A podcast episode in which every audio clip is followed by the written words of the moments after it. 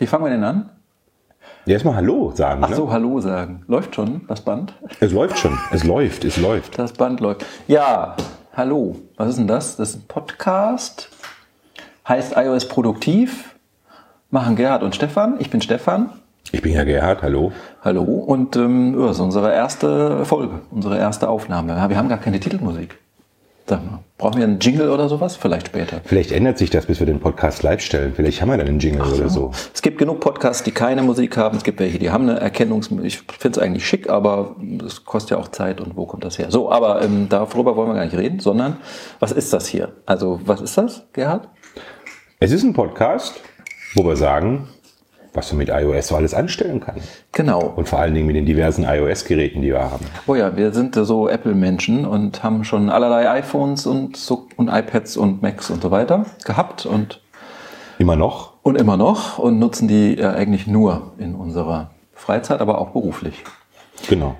Genau, und dieser Podcast, der ist ähm, so ein bisschen äh, locker und lustig. Also wir haben jetzt nicht lange vorbereitet, sondern wir haben so ein bisschen aufgeschrieben, wie wir es machen wollen und was wir machen wollen. Und ähm, vor allen Dingen sitzen wir hier im Wohnzimmer von Stefan, also von mir, mhm. und haben Kuchen und Kaffee übrigens. Ne?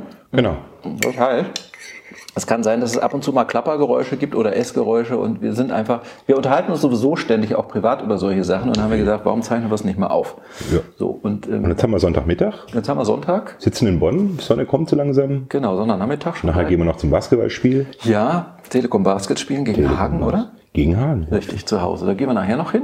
Hm. Aber jetzt wollen wir noch eine, eine, eine Podcast-Episode aufnehmen. So, ähm, wir haben ähm, uns vorgenommen, dass wir höchstens 60 Minuten sprechen. Vielleicht werden es auch nur 45. Guck mal, wir haben schon fünf Minuten hinter uns. Nee, das sind ja die fünf Minuten von ab ich angefangen habe, ab wo ich, ab, ab wo, wie spricht man Deutsch, richtig? Äh, die Aufnahme, aber das ist ja nicht, das wird ja nicht gesendet, was wir da vorher schon für einen Quatsch genau. gemacht haben. ähm, wir wollen das so, ich glaube, die Profis sagen live to tape, also wir nehmen das jetzt auf, wie es ist und so wollen wir es auch dann hochladen und nicht noch großartig schneiden oder äh, Audio verbessern. Und äh, uns ist schon klar, also der, wir haben hier beide so ein Lavalier-Mikrofon am, am Kragen oder am Hemd. Und es ist schon klar, dass das äh, überspricht. Also wenn ich jetzt hier in mein spreche, dann kommt davon auch was bei Gerhard an. Und wenn Gerhard in sein spricht, kommt was bei mir an. Das ist egal. Also man kann das natürlich immer optimieren. Wir haben aber hier kein Radiostudio und wir wollten einfach mal machen und mal anfangen und nicht schon tausend Überlegungen und Abers und Wenns sondern sonst kommen wir nie zu was, sondern wir machen jetzt einfach mal, dachten wir uns. Genau, wir machen was und äh, was uns vielleicht ein bisschen unterscheidet ist, wie der Stefan ja schon sagte, wir essen nebenbei Kuchen, trinken Kaffee. Ist das eigentlich immer so? Haben wir jedes Mal Kuchen? Das könnte zu einer Tradition werden. In 60 Minuten Kuchen. Sonntag? Mhm. Sonntags kann man doch Kuchen essen. Kann man immer mal machen. Mittag, oder? Genau. Ähm, das ist übrigens sponsert bei Gerhard diesmal und ist von der sehr leckeren Bäckerei Gilgens hier in, in Bonn. Genau. Äh, also Entschuldigung, das war keine also Werbung, für die wir bezahlt werden, sondern wir, Jingle, sind, wir, wir mögen die einfach, wir mögen den Kuchen. Genau, wir sind überzeugt. Die Oma Mager Reihe insbesondere. Oma Mager. Mhm. Die Obstkuchen sind sehr lecker. Ja, aber wir kann haben, man so sagen. Wir haben jetzt keinen äh, kein Podcast über Kuchen vor. Nee. Ähm, Vielleicht mal. Später ja, mal so. Machen wir mal so genau. ein Segment. Kuchen. Ja, äh, was noch? Es ist bewusst deutsch, das haben wir uns auch aufgeschrieben. Es gibt schon so viel amerikanische äh, Podcasts zu dem Thema Mac und Apple und iOS und macOS und OS X und wir machen einen deutschen, da gibt es auch schon welche, wissen wir auch. Da gibt es auch schöne Videopodcasts. Wir machen erstmal nur Audio. Mal sehen, das könnte manchmal ein bisschen schwierig werden, wenn man was zeigen will bei einer App. Aber was wir auch machen werden, ist, ähm, wir dokumentieren die Aufnahmesituation. Ich muss mal gerade bei der Gelegenheit, wo ich sage, ich sehe das hier den Teller von Gerhard fotografieren, da ist also schon der Kuchen relativ weit. Könnte man den Ton ausmachen? Ich habe mal angefangen und schon der halbe Kuchen weg. Mein Gott. ähm, wo war ich stehen geblieben? Deutsch, genau. Und wir wollen höchstens, das habe ich schon gesagt, 60 oder 45 Minuten. Wir haben einen Twitter-Account, der heißt auch iOS Produktiv. Und auch das Hashtag iOS Produktiv, also deutsch geschrieben, ohne C, sondern mit K hin, das ist ähm, und ohne E am Ende, das ist noch nicht benutzt worden bisher, deswegen kann man das benutzen für uns. Mm, genau, Dokumentation. Wenn wir mal was haben, wo wir im Podcast sagen, da muss man dann hier tippen oder wie man in der App sieht, dann findet ihr bestimmt in den Produktionsnotizen, nee, wie sagt man, sagt man das so? In den Ich Episoden, in den, in den Notes, äh, Dingsbums-Notes, ähm, Liner-Notes, nee, keine Ahnung, das ist was anderes. Ja, im, im Verzeichnis der Episode von uns. Genau, also da findet ihr dann die Screenshots oder äh, irgendwelche Grafiken und Hinweise, vielleicht sogar mal ein Video, vielleicht mal ein Screencast. Und nicht zu vergessen, unsere. Website, die wir haben, iOSproduktiv.de. Ne? Richtig, iOSproduktiv.de. Genau, ist eigentlich einfach zu merken. Und da sind dann diese Notizen auch hinterlegt. Und da könnt ihr dann mal nachschauen. Show Notes, so heißt es, ja. Genau, und wenn, äh, wir wissen noch nicht so genau, wie wir das machen wollen, aber das können Mini-Videos sein, wo man dann mal kurz so ähm, in Bildschirmaufnahmen macht äh, der, des ganzen Ablaufs. Oder man geht hin und sagt, ihr kriegt einfach normale Screenshots, wo man dann Ja. sagt, Schritt 1, Schritt 2, Schritt 3. Genau, und dann erzählen wir auch mal, wie man eigentlich solche Screenshots macht und vielleicht noch annotated. Wie sagt man da auf Deutsch? Bearbeitet. Annotiert. Annotiert, verändert, bearbeitet. Denn da geht ja auch mit iOS 10 seit einiger Zeit, Eine ganze Menge. also mit seit iOS 10 äh, schon wieder mehr mit dem Annotieren von Grafikdateien, von Screenshots. Früher ging das nur in Mails, glaube ich. Ma- Also Bilder, die man in Mails, in I- Mail von iOS hinzugefügt hat, die konnte man noch mit Markup versehen. Heutzutage kann man das unter iOS 10 auch zum Beispiel Bilder, die man in Chats, in Messages verschicken will. Aber ich greife vor. Nee, tust du nicht. Ich denke einfach mal, wir müssen, wir lernen alle selber hier auch und wir lernen auch Okay. und äh, wir müssen auch lernen, dass man den einen oder den anderen ausreden lässt. Ich wollte schon wieder Richtig. rein Ja. und sagen, ja, genau. Auch schwierig, ja. Auch schwierig. Es ist ja jetzt nicht Ausreden so lassen wichtig, wollen wir uns vornehmen. ganz wichtig. Ich habe mir noch aufgeschrieben, Sonderausgaben könnte sein, denn heute ist Sonntag, der, der wievielte eigentlich? Der äh, hm, 23.. 23. Und am kommenden Donnerstag, glaube ich. Donnerstag, das ist der 26. 27.. 27. Gibt's 18 Uhr deutscher Zeit. Ach, nicht 19 Uhr? Oder 18 19 Uhr? Ja, natürlich. 19 Ich weiß Uhr. es nicht. Es sind immer, äh, Ich weiß es immer nicht. Wir haben ja Sommerzeit. Da gibt es jedenfalls ein Apple-Event und Apple wird neue äh, Macs wahrscheinlich vorstellen, so heißt es, denn er heißt Hello Again, der Event. Und das Hello kennt man ja schon von damals, 1984, als der erste Mac vorgestellt wurde. Mm, Und wir sind alle sehr gespannt. Und jetzt machen wir unsere Sendung aber wenige Tage vorher, aber wir haben gesagt, komm, wir machen jetzt einfach mal und Sonntag passt zeitlich und außerdem gibt's Kuchen. Genau. Aber es ist nicht auszuschließen, dass wir vielleicht am Donnerstag oder am Sonntag nach dem Donnerstag schon wieder eine Ausgabe machen. Das bringt uns übrigens zu dem Thema, wie oft wollen wir eigentlich erscheinen? Gerhard, sag doch mal. Genau. Der Gerhard sagt, Monatlich. monatlich, alle vier Wochen. Haben wir uns Ähm, so gedacht. haben wir uns gedacht. Warum vier Wochen? Naja, viele Dinge akkumulieren sich, ähm, werden länger diskutiert, werden ähm, ähm, widerlegt, manchmal auch, ähm, speziell auch was die Gerüchte betrifft. Wir wollen jetzt hier nicht eine Gerüchteküche werden, sowas wie, wie die, die, die, äh, die Seite Mac Rumors zum Beispiel oder diese diversen ähm, anderen, ähm, äh, boah, wie heißen die eigentlich? Einmal. iMores dieser Welt, ähm, die ja hauptsächlich damit auch verdienen, ähm, Ausblicke zu geben, Mobile Gerüchte Geeks. zu kommentieren, Mobile Geeks, 9 to 5 Mac. Und ähm, das sind ja auch alles englischsprachige Webseiten. Pappberg an dieser Stelle heißt er so? Nee, äh, pa, pa, pa, pa, Pallenberg. Palm, ich weiß es gar nicht. Mobile Ja, Geeks. Mobile Geeks. Ja. Genau. Da sind, ähm, da sind dann Leute, die, die machen, ähm, das ist deren Arbeit, äh, solche Dinge zu kommentieren, oder aufzulisten. Nein, wir machen das nicht. Wir wollen eigentlich Ja. tatsächlich auf die Dinge eingehen, die es schon gibt oder Ja. wo man sicher ist, ähm, damit kann man rechnen. Ähm, wie wird sich das auf mich auswirken? Was kann man mehr tun? Was geht vielleicht nicht mehr? Aber äh, Das ist so der Punkt. Genau, aber wir heißen eben iOS produktiv nicht umsonst, weil mh, wir sind jetzt nicht so der klassische Apple News und Gerüchte Podcast. Zumindest hoffentlich gleiten wir dahin nicht ab. Sondern wir heißen nicht umsonst iOS produktiv, weil wir zwei sehr gerne unsere iOS-Geräte nicht zum Spielen benutzen. Auch mal, klar. Also ich, du vielleicht nicht, Gerhard, aber ich schon. Das eine oder andere Spielchen, meine Frau, die Nancy, vielleicht interviewen wir die auch mal hier, ähm, auch, spielt auch gerne mal das eine oder andere Spiel, aber wir wollen, was, was wir immer machen in unserer ja, Freizeit oder Arbeitszeit, also in der Zeit, in der wir mit den Geräten umgehen, wir benutzen ganz viele Produktivitäts-Apps, wie man so sagt, wenn man das so sagt. Also wir schreiben, vor allen Dingen du Gerhard, du schreibst ja sehr viel auf den Geräten. Und da gibt's natürlich Apps zum Schreiben. Und da gibt's ganz viele und die einen haben die Vorteile und die Nachteile und die anderen wiederum anders. Und ähm, da gibt's sowas wie Markdown, darüber wird, wird irgendwann mal sicherlich zu sprechen sein. Welche Apps da gibt, da sind wir beide große Fans von. Und dann fasziniert uns ja auch vor allen Dingen bei iOS so diese Interoperabilität, sagt man, Interaktivität zwischen Apps. Apple hat das ja so gemacht, dass man in iOS, dass die Apps eigentlich in einer Sandbox leben und nichts von anderen Apps wissen. Aber äh, trotzdem haben sie glücklicherweise schon so ein Hintertürchen aufgelassen. Es gibt schon die Möglichkeit, dass sich Apps untereinander unterhalten können, miteinander unterhalten können. Da gibt es insbesondere diese, geht das über dieses Sharing, diesen Sharing-Dialog und die einen Apps können andere starten und können aber auch Dinge übergeben an andere. So können die zusammenarbeiten.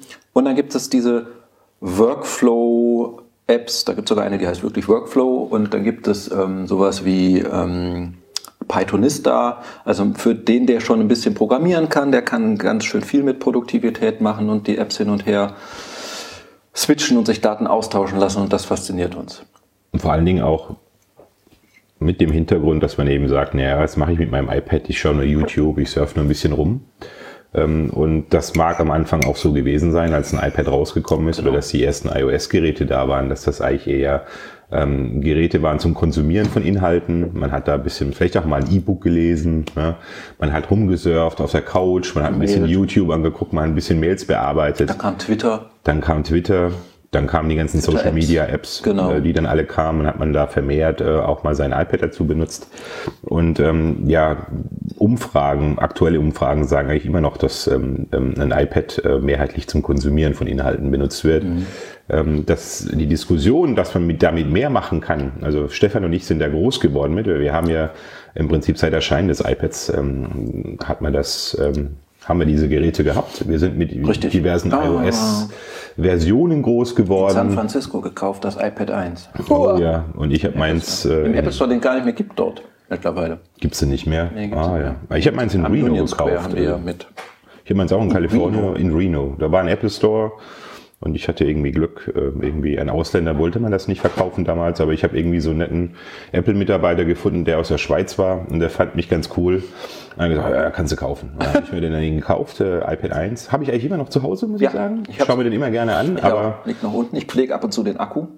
Ja, man musste mal wieder anbooten. Ne? Genau. iOS, ich weiß gar nicht, 6 oder sowas, was da noch drauf läuft. War das schon 6? Ich weiß, ja, wahrscheinlich, ne? 2006. Ja, ja. Aber bin mir nicht sicher. Ich weiß noch, wie wir damals ähm, Genau, das war so. Bei dem Launch vom iPad 1 ähm, gab es erst nur das Wi-Fi-Modell. Und das 3G-Modell erschien ein paar Wochen später. Das ist richtig. Genau. Und da war ich ähm, mit Nancy drüben gewesen und wir haben tatsächlich erst das eine gekauft mhm. und später dann noch das andere. Ah. Ähm, das eine hat dann Nancy übernommen und ich habe dann das mit, mit 3G und dann haben wir tatsächlich auch gesucht, wie wir in den USA eine AT&T SIM-Karte bekommen können, damit wir diese Funktionalität einmal ausprobieren könnten. Mein Gott, das war 2000 wann denn? 12? Ich weiß gar nicht, wann das iPad erschien, nicht das erste. Und da war das noch nicht so mit überall gibt's Hotspot. Das ist richtig. Für Wi-Fi only. Naja. Da war Starbucks immer ein berühmter Anlaufpunkt. Richtig. Und Starbucks waren ja die ersten, die da so eine Wi-Fi-Infrastruktur hatten. Ja. Aber was wir eigentlich damit sagen wollen, ist, ähm, wir kennen das eigentlich von Anfang an. Ja. Ähm, quasi genau. ein elektrisches Familienmitglied ja, oder sowas. Wir müssen eigentlich ja, kurz, genau. um uns zu legitimieren, in Anführungszeichen, mal erzählen, wie wir zum Mac kamen, oder? So in drei Minuten. Also mein, meine, ich kam natürlich, wie viele andere auch, war der iPod bei mir die Einstiegsdroge. Ähm, ich hatte tatsächlich diesen ersten iPod mit 5 GB Festplatte und Firewire 400 Buchse oben, oh. ähm, mhm. der das mechanische Drehrad hatte. Mhm. Den habe ich leider nicht mehr, den habe ich mal einem Kumpel verkauft. Ja, das ist, ja, das ist einer der Kater hier im Hintergrund. Wir haben ja gesagt, wir machen hier Live-to-Tape und Sonntag-Nachmittag-Atmosphäre. Da sind eben auch die Kater. Das, ja. das war Nando. Ähm, und dann hatte ich diesen iPod und damals hatte ich aber noch keinen Mac dazu. Und iPods funktionieren schon immer mit iTunes von Apple. Und dann gab es so eine Szene, wo es, ähm, ich weiß nicht mehr, wie die hießen, aber es gab Apps von Entwicklern, die ja, versucht haben, diese Datenbank, die der iPod da hat mit, seinen, äh, mit seiner Musik, die da äh, verwaltet, reverse zu engineeren und haben dann äh, Windows oder Unix, ich weiß gar nicht mehr, Applikationen dafür geschrieben. Ähm, Vermutlich beides. War das ne? Linux oder war das Windows? Ist schon so lange her. Und damit habe ich dann diesen iPod erstmal befeuert, äh, also ähm, hm. äh, Musik drauf gemacht. Und dann irgendwann später habe ich aber gedacht, ja Mensch, äh, ich brauche glaube ich mal einen Mac. Ich glaube, da habe ich den Kai Krause kennengelernt und dann die ganzen Leute in deinem Umfeld, die hatten alle natürlich MacBooks. Die hatten damals einen G4-Prozessor, die MacBook Pro. Vor Intel Area, muss man Vor sagen. Intel Area Genau. natürlich und waren Metall und unglaublich teuer. Und dann habe ich geguckt, ja, aber was kann ich mir leisten? Damals Student noch oder was war das? Nee, gar nicht, war lange nicht mehr Student. Aber irgendwie war mir Macs immer zu teuer. Da habe ich nach dem günstigsten Einstiegs-Mac gesucht und das war so ein weißes MacBook. Das MacBook. MacBook G- G3-Prozessor. Genau. Und hatte irgendwie zwei USB-Buchsen und das war's. Und da, das war meine Mac, äh, mein Mac-Einstieg. Und dann seitdem ist immer weitergegangen. Und bei mir war das ein bisschen später, aber auch ähnlich wie bei dir. Ich, vermutlich wird es bei den meisten so sein, die irgendwann mal so eine, so eine Transition gemacht haben, von weg von Windows ähm, hin zum Mac. Der iPod ist so die Einstiegsdroge gewesen. Meine erste, mein, mein, mein iPod war ähm, der erste nicht mehr mit diesem mechanischen Clickwheel, sondern mit dem Dreh-Clickwheel. Ähm, auch mit mechanischer Festplatte. Unglaublich teuer damals. Unglaublich. Ach ja. 40 Gigabyte hatten die Platten da, ne? Genau, und heute ist doch heute, heute für 15 Jahren wurde der erste iPod vorgestellt. Richtig, heute? Wahnsinn. Ja, ne? Ja, das ist mal ein Anlass hier. Das war Steve Jobs in London, ne? als er das ausgepackt hat. Also ein Fits in your pocket und alles, was man da so machen kann. Ne? Tausend. Songs oder your, your entire library oder, oder sonst was. Ne? Das habe ich gar nicht vor Augen, weil ich damals noch nicht so verrückt war wie heute. Wie wir alle hier in unserem, wir zwei und unser Umfeld, unser Mac-Fan, Apple-Fanboy-Umfeld, Ja, gucken genau. ja immer die Keynotes. Ne? Mhm. Und, und verfolgen das. Mittlerweile macht das Apple ja live im Stream bequem. Früher war das schwieriger. Mhm.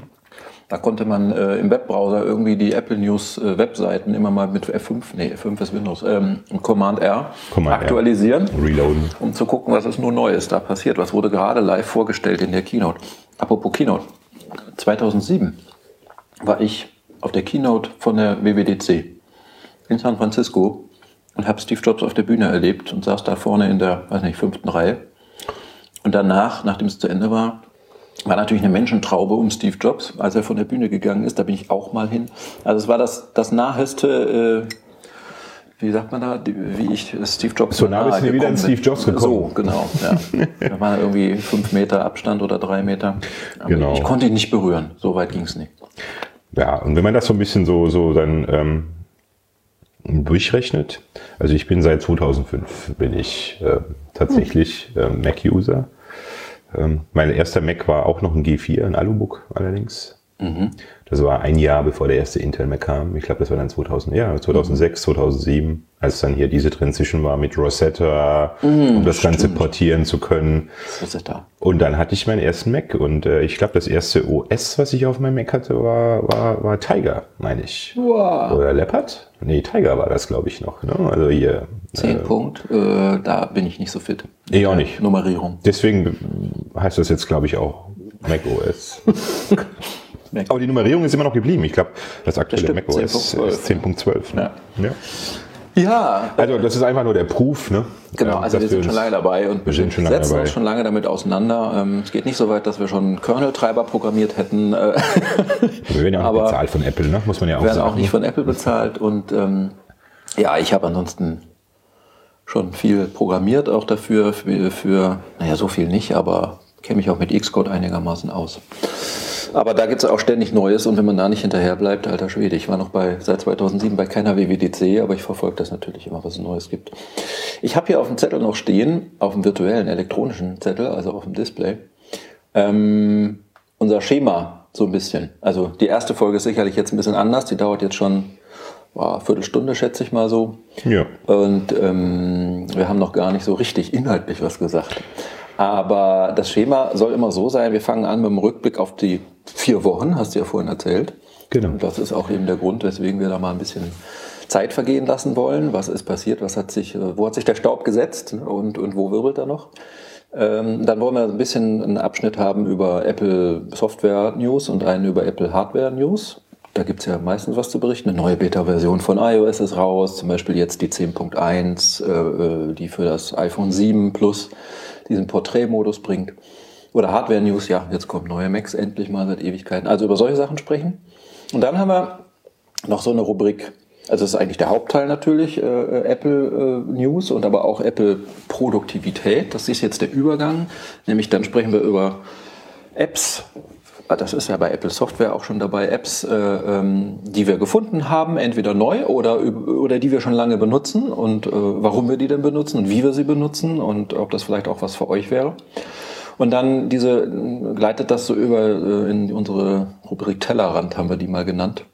Da wollen wir über alles mögliche andere noch sprechen, was uns so aufgefallen ist. Hoffentlich nur kurz erwähnen, anreißen, weil wir wollen es nicht jetzt ausgiebig, das ist kein, kein Tesla-Podcast und das ist kein Android-Podcast und das ist kein Fotografie-Podcast, aber das sind äh, oder neue Startups oder Kickstarter-Projekte oder Gadgets oder wie auch immer. Das ist ähm, interessiert uns alles und deswegen wird es nicht zu vermeiden sein, dass wir da mal was unterbringen in dem Podcast. Das würden wir gerne.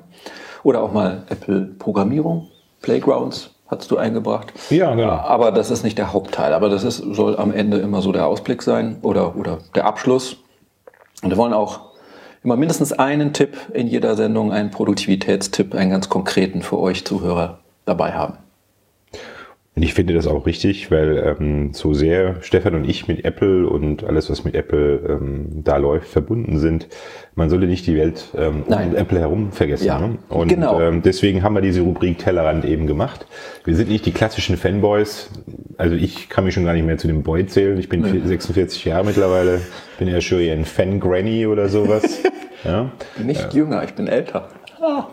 Na, siehst du. Also von dem her wir sind schon, ähm, sag ich mal, wir sind erwachsen geworden, so richtig erwachsen, beruflich erwachsen geworden mit Apple, aber natürlich gibt es auch tolle andere Dinge von anderen Herstellern und es gibt natürlich auch Dritthersteller, die, die Apple auch supporten.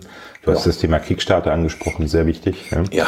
Ähm, Kameralinsen, Aufsätze oder ich habe keine Ahnung, alles mögliche. Ja, und der Stefan, ähm, der macht ja noch ein bisschen mehr. Ähm, vor allen Dingen der Stefan. Und da hat er sich jetzt ein bisschen zurückgehalten. Da muss ich mal ein bisschen. Ähm, Was passiert jetzt? Ja, sein Thema Makerspace. Wir oh. sind ja oh. beide in Bonn. Ja. Ähm, und äh, der Stefan ist äh, sehr engagiert, ähm, was. Ähm, ähm, wie bringen wir Daten, wie bringen wir IT, wie machen wir das nützlich für Leute, die in Bonn, um Bonn oder zusammen mit Bonn ähm, irgendwas betreiben wollen. Und da gibt es zwei Themen, die er schon länger äh, betreut. Das ist das einmal das Thema Makerspace. Ne? Vielleicht kannst du mal kurz erklären, was Makerspace ist. Makerspace, ähm, Fab Lab oder Hackerspace sind so Begriffe für Räume, also tatsächlich physikalische Räume, Räumlichkeiten, wo Menschen hingehen können und sagen können, ich will, ich habe eine Idee und zwar will ich was programmieren oder basteln, also Hardware richtig, Elektronik oder Holz oder Nähen oder ähm, keine Ahnung, 3D-Druck. Lasercutter, äh, alles mögliche. Gerätschaften stehen da in der Regel und Arbeitsplätze gibt es da, kann man löten, kann man basteln, findet man Gleichgesinnte und kann ja Projekte verwirklichen. Und ähm, in Bonn, wie in vielen anderen Städten ist das auch so, gibt es ganz viele Initiativen, so Digitalisierungs, unter dem Begriff kann man das vielleicht fassen, so digitale Initiativen in Bonn, äh, Webmontag und Social Bar und äh, was weiß ich, Social Media Club und eben auch das OK Lab, was ich mitgegründet habe. Ähm, und die haben alle immer ein Problem, dass sie keinen Raum haben und so ein Makerspace könnte auch ein Raum für solche Treffen zum Beispiel sein, aber eben auch zum tatsächlich konkreten Basteln und Machen von irgendwas. Was machst du gerade? Ich habe mal gehört, du machst dieses Feinstaubprojekt für Bonn. Feinstaubprojekt, ja. Eigentlich ist es mehr als Feinstaub, Luftqualität. Das wird jetzt, das schweift jetzt ein bisschen ab, passt gar nicht mehr zu Iris produktiv so richtig. Tellerrand. Tellerrand. Wir sind also schon mitten im Tellerrand. Die heutige Folge geht etwas anders durcheinander von der Reihenfolge, egal. Ähm, ja, Luftqualitätsmessungen. Also Bonn hat, äh, wie viele andere Städte in Deutschland auch, ein, ein Feinstaubproblem, aber auch ein generelles Luftqualitätsproblem. Das mag nicht so offensichtlich sein wie zum Beispiel in Stuttgart. Aufgrund der Kessellage ist das da sehr schwierig. Ähm, und wir im OK Lab haben gesagt, äh, Mensch, äh, wir wollen uns auch mal die Luftqualität von Bonn anschauen. Und zwar wollen wir das machen, indem wir so kleine Boxen bauen, kleine Luftqualitätsboxen, die verschiedene Sensoren drin haben, unter anderem eben Feinstaub, aber auch für ähm, generelle Wetterdaten, weil man das immer einordnen muss. Wie war denn die Wetterlage zu dem Messzeitpunkt, also Temperatur, Luftfeuchte, Luftdruck. Und dann aber auch andere Schadstoffgase, zum Beispiel ähm, Stickstoffdioxid, NO2, ist ein Endprodukt, was hinten aus dem Auto rauskommt. Und äh, ist ein großes Problem in der Regel. Schwefeloxide, äh, Ozon, solche Sachen, dafür gibt es Sensoren. Und diese Kästchen wollen wir dann, wenn sie denn mal fertig sind, einen Prototypen gibt es schon, der funktioniert, ähm, aber wir sind noch weit entfernt von irgendeiner Art von Serienproduktion. Die sollen dann verteilt werden in Bonn. Äh, entweder gibt es einen Sponsor oder ein teilweise Sponsoring oder äh, es wird so günstig und äh, Bürger sind so engagiert, dass sie sagen, ja, das finde ich eine super Sache, ich gebe dafür 30, 40 Euro aus. Und dann kaufen die so ein Kästchen und stellen sich das auf ihren Balkon, auf ihre Terrasse, in ihren Garten oder wie auch immer. Und all diese Sensordaten, Umweltdaten, die da gemessen werden, die laufen dann zusammen an einer Stelle auf einem Server und können visualisiert werden über eine Karte von Bonn. So eine, so eine Stadt, äh, Stadtplan, mhm. schon Stadtlandkarte. Ja. Und man kann dann über die Zeit mit einem Timeslider sehen, äh, in die Zeit zurückwandern oder man kann sehen, gerade live aktuell jetzt, wie ist denn die Belastung an Feinstaub an der und der Stelle. Reuterstraße zum Beispiel oder sonst irgendwie sowas, so eine Hauptverkehrsader äh, bei, im Berufsverkehr. Und man kann sogar auch noch weiter denken. Mm, man kann auch mit Machine Learning Algorithmen aus der Informatik tatsächlich in die Zukunft gucken, kann projizieren. Also wenn man Schemen erkennen lässt von so einer Software in äh, historischen Daten kann man äh, die Software äh, erraten lassen oder ermitteln lassen, wie in Zukunft die Belastung sein wird. Das funktioniert schon prima, das Prinzip bei ähm, Parkplatzvorhersage. Äh, die Kollegen vom OK Dresden haben da, äh, glaube ich, eine App gemacht. Und da kannst du sagen, äh, wie wird denn die Parkplatzsituation, die Auslastung in der Stadt sein am kommenden Samstag? Solche Sachen gehen erstaunlich gut, weil man kann es ja dann hinterher, man kann sich die Vorhersage anschauen, ja. kann dann wieder Realität messen und kann die Vorhersage und die dann gemessene Realität vergleichen, die Kurven übereinander legen und stellt fest, oh, das war aber ziemlich genau vorhergesagt. Das wird sicherlich auch für Umweltbelastung funktionieren. Ja, aber äh, noch. Da hört er, deswegen haben wir Tellerrand. Ne? Das ja. sind eigentlich sehr wichtige Sachen und ich denke mal auch die Hörer, die uns jetzt zuhören, die aus dem Raum Bonn kommen. Also wenn ihr da äh, den Stefan dabei unterstützen wollt, ähm, nehmt unser ähm, unseren Twitter-Account iOS Produktiv ähm, oder, genau. oder schreibt uns einfach mal und ähm, wenn ihr mitmachen wollt. Ähm, ja. Stefan, was sind denn die? Gibt's Twitter-Accounts? Also es gibt äh, das OK Lab Bonn. Genau, genau, genau. Das OK Lab Bonn trifft sich äh, einmal im Monat, äh, mittwochs, jeder dritte Mittwoch. Und äh, wir haben auch eine eigene Webseite, die heißt code4bonn.de. Und diese OK Labs, steht, OK steht für Open Knowledge. Mhm. das sind äh, halt Treffen von Leuten in verschiedenen Städten ähm, zum Thema Open Data, weil diese, auch diese Sensordaten, die wir da messen, werden offene Daten sein. Und die Elektronik wird und die Software wird Open Source sein. Und äh, die OK Labs ist so die Organisationsform von diesem Programm Code for Germany, was die Open Knowledge Foundation Deutschland da ins Leben gerufen hat, in Analogie zu Code for America von der amerikanischen Open Knowledge Foundation. Ja, Code for Bonn ähm, heißt äh, der Twitter-Account und äh, auch die Webseite codeforbonn.de. Ansonsten, wenn man nicht in Bonn wohnt, aber wissen will, wo in meiner Umgebung ist denn das nächste OK Lab, dann kann man einfach auf code4.de gehen und da sind auch die ganzen OK Labs verzeichnet. Wichtige Hinweise, super Hinweise. Also Leute, wenn wir euch animieren konnten dazu, da vielleicht ein bisschen mal beizutragen, mitzumachen, immer gerne ja. willkommen. Ja, übrigens gibt es am kommenden Freitag in Köln so eine Veranstaltung im Rahmen der Internetwoche, glaube ich. Und auch Köln hat ein Interesse daran. Da hat sogar die Stadt selbst ein Interesse daran, die sponsert das, ähm, die Luftqualität in Köln zu messen. Und da gibt es auch ein Treffen am Freitag in Köln, wo ich hingehe. Ja, Vielleicht sieht man sich da ja schon. Genau. Die, die hier zuhört. Das Sofa knarzt. Also wenn es ja. Knarzgeräusche gibt, ist es das. Mein Sofa. Kuchen ist schon alle. Was? Um Gottes Willen. Hilfe, ich muss nachholen. Ich, ich rede zu viel. nee, du redest nicht zu viel. Du isst zu langsam. Mm. Das ist die Konsequenz der ganzen Geschichte. ja, jetzt haben wir ja uns, ähm, denke ich, jetzt mal ausreichend äh, vorgestellt, was wir tun, wo wir herkommen, äh, was wir sonst noch so machen und wie wir es denn ähm, in Zukunft auch mh, handhaben wollen mit ähm, produktiven Tipps rund um iOS und rund um macOS. Ähm, halt. Merkt ihr, was du sagen wolltest? Ich wollte noch einen Satz sagen, wen es interessiert. Wir nehmen das übrigens gerade mit, äh, mit iOS-Geräten auch auf. Ach so, Gedankenübertragung. Ich wollte mich gerade vorstellen, ihr wolltet sicherlich auch mal hören, wen Ach, wir schon iOS produktiv sind. Dann leg los. Der Stefan ähm, ist hier der Techniker, der Tontechniker hier. ähm, und äh, wenn wir schon iOS produktiv sind, ähm, Stellt der Stefan mal kurz vor, was, was wir hier für ein Equipment haben. Ach, der äh, Stefan stellt vor. Der Stefan, ja. Ja, also pass auf, ähm, es gibt ja diese wunderbare App, ja, von der ich mir nicht weiß, wie man sie ausspricht. Ferrite. Ferrite, okay. Ferrite geschrieben. Ferrite. Ja, genau. Und äh, mit der kann man wunderbar Tonaufnahmen machen. Äh, das gibt, fängt schon beim iPod Touch an, äh, mit dem man das machen kann äh, über iPhone. Ähm, bei mir ist es jetzt gerade im Moment live hier, hm, nehme ich auf in diese Software. Ähm, Ferrite am iPad Pro 13 Zoll.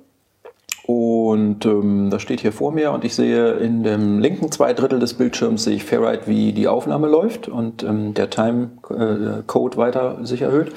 Rechts daneben habe ich dank iOS Multi, äh, wie heißt denn das? Ähm, Dingsbums. Splitscreen. Splitscreen, danke. Hm. habe ich meine Notizen. Und der Gerhard nimmt auf, ähm, auch über ein Mikrofon, da komme ich gleich noch zu, in, auf seinem iPhone in die ganz normale iOS äh, Voice, Voice Memo. Memo mhm. Und diese Entschuldigung, Audiodatei, die werden wir nachher per AirDrop drahtlos auf das iPad Pro von mir übertragen und äh, dann in Ferrite importieren und dann haben wir da äh, zwei Spuren und äh, fertig ist die Laube, so ungefähr.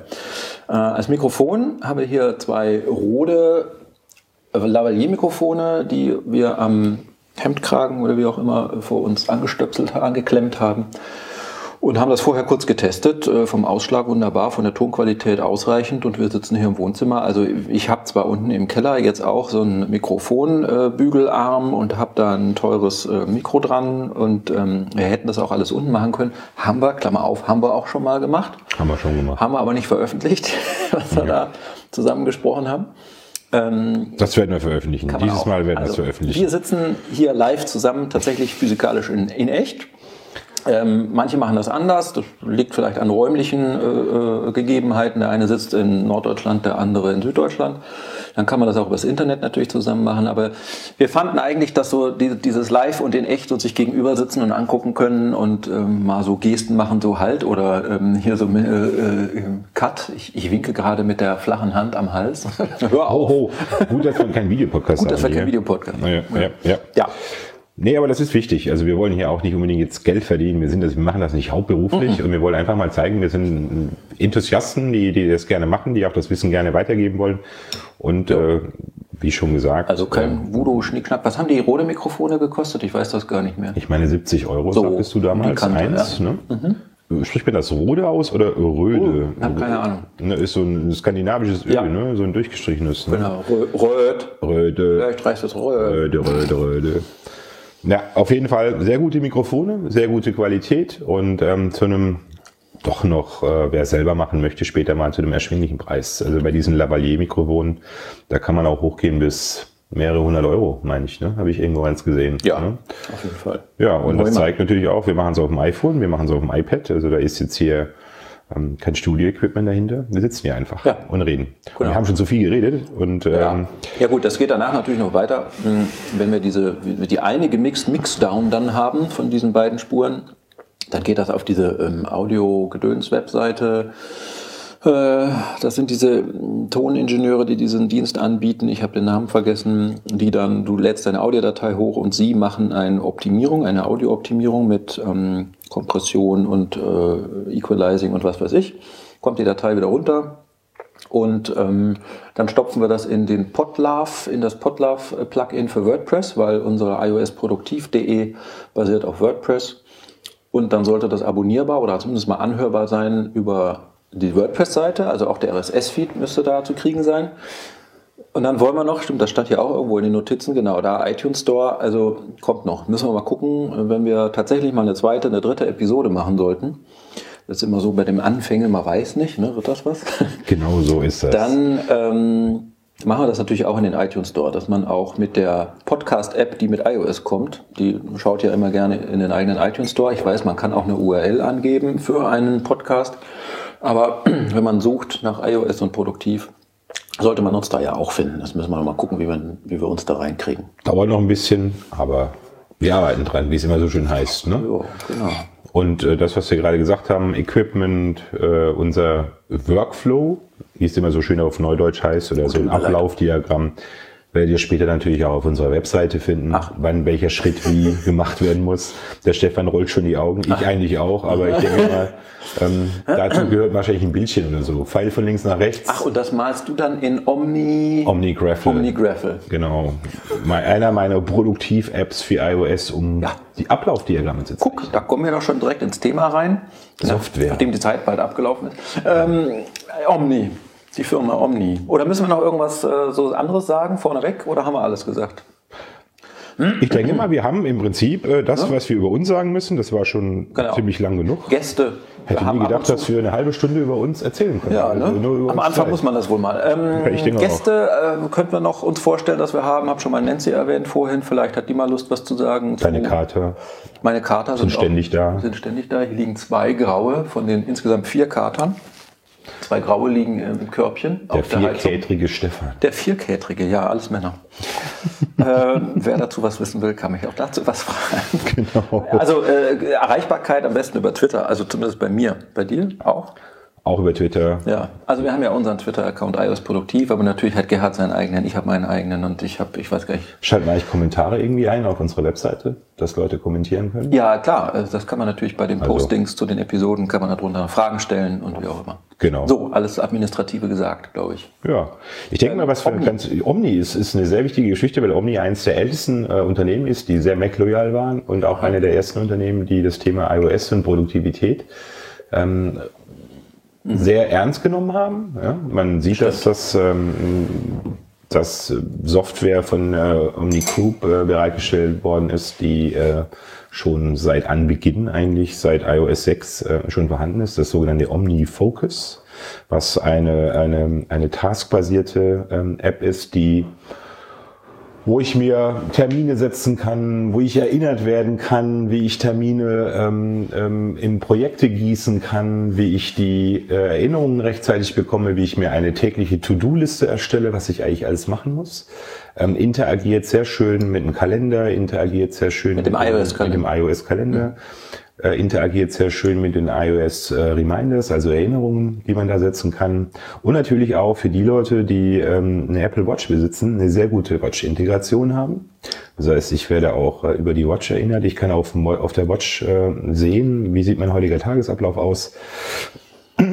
Omnifocus. Und ähm, OmniFocus, also anerkanntermaßen das mächtigste, aber auch ein nicht äh, günstiges Ja, das, da hätte ich, da wäre ich noch drauf gekommen. Tool. Ähm, da muss man schon, da muss man sich tatsächlich in der Tat überlegen, wie wichtig ist mir meine tägliche Organisation, wie wichtig ist ähm, ähm, in meinem Arbeitsleben ähm, das ganze Thema ähm, Alter, anzugehen. 40 Euro. Es kostet 40 Euro Im iTunes Store. im iTunes Store. Aber wie gesagt, es ist anerkannt, anerkanntermaßen das mächtigste Tool und Okay. ähm, eigentlich eher für Professionals. Aber da ich da beruflich ähm, das eben auch nutze, macht das für mich schon Sinn. Ähm, dass ich, es gibt billigere Varianten, da können wir mal Ja. drauf eingehen, wenn man, denke ich mal, eine separate Folge über das sogenannte GTD-Modell, so heißt das, Getting Things Done, bei Paul Allen. richtig, der hat das Zeug erfunden, wie immer ein Ami. Ähm, der hat so, so seine eigenen Ideen gehabt, wie man sich organisieren sollte, hat auch so einen, einen Ablauf gemacht und erklärt auch, ähm, warum das notwendig ist. Äh, man muss nicht mit allem übereinstimmen. Wer sich dafür interessiert, kann gerne mal. Ähm, Ja, jetzt kommt die Nancy. Ähm, Ja, das ist jetzt hier live, aber ich leg mal mein Mikro ab. Genau. Unterhalt mal die Leute weiter. Ja, doch. Also Stefan geht zur Haustür. Ich rede einfach mal weiter.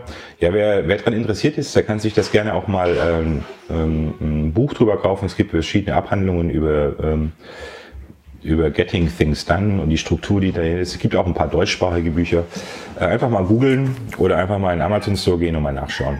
So, Nancy ist gut angekommen, Stefan? Ja, ich äh, habe mir mein Mikro wieder angesteckt, habe die Der Tür war sehr nasal gerade. Mm. Äh, ne. Da saßen zwei Kater vor der Tür, die wollten rein. Und die Nancy hat sie einfach mit reingenommen. Ja, ist ja auch Also, äh, wahrscheinlich gibt es jetzt mehr Katzengeräusche. Ja, live. Live kann Euch, kann, ist nichts zu ersetzen. Durch nichts zu ersetzen. Super, ich finde das also stört. Ja, und was wir wahrscheinlich auch noch sagen sollten ist, ich meine, wir sollten, bevor wir uns mit irgendwelchen Apps oder so beschäftigen, man sollte sich auch mal ähm, sich die Situation vorstellen, einer hat noch kein iOS-Gerät, einer hat bisher ein Android-Gerät gehabt oder hat, äh, Meinst du, er hört unseren Podcast? ja, vielleicht für die Leute, die, ja, mal sehen, äh, ich meine, ähm, es gibt nicht viele deutschsprachige Podcasts, ne, die man da so haben kann. Natürlich gibt es diverse Webseiten, auch deutsche Webseiten, die man da gut nachlesen kann, die sehr gute Tipps haben. Ähm, es gibt auch, ähm, ein Beispiel ist, glaube ich, macwelt.de oder so, eine der ältesten äh, Mac-Zeitschriften, die man in Deutschland bekommen kann. Also wenn man sich über Mac und iOS ähm, anlesen möchte, ist das, glaube ich, eine, immer noch eine sehr gute Quelle. Ist nicht immer top aktuell, wenn man es mit den englischsprachigen vergleicht oder so.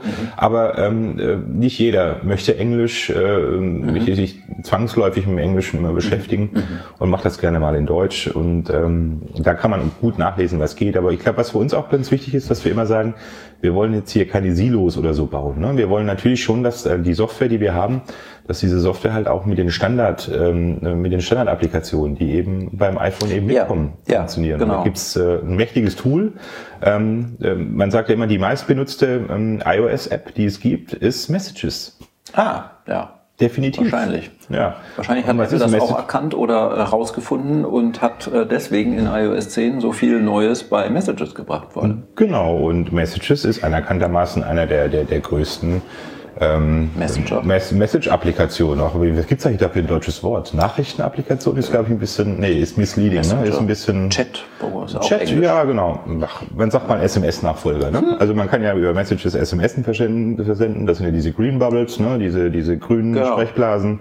Und dann gibt's eben noch diese blauen. Diese blauen ist von einem iOS-Gerät zu einem anderen Über iOS-Gerät. das Internet. Übers Internet, genau.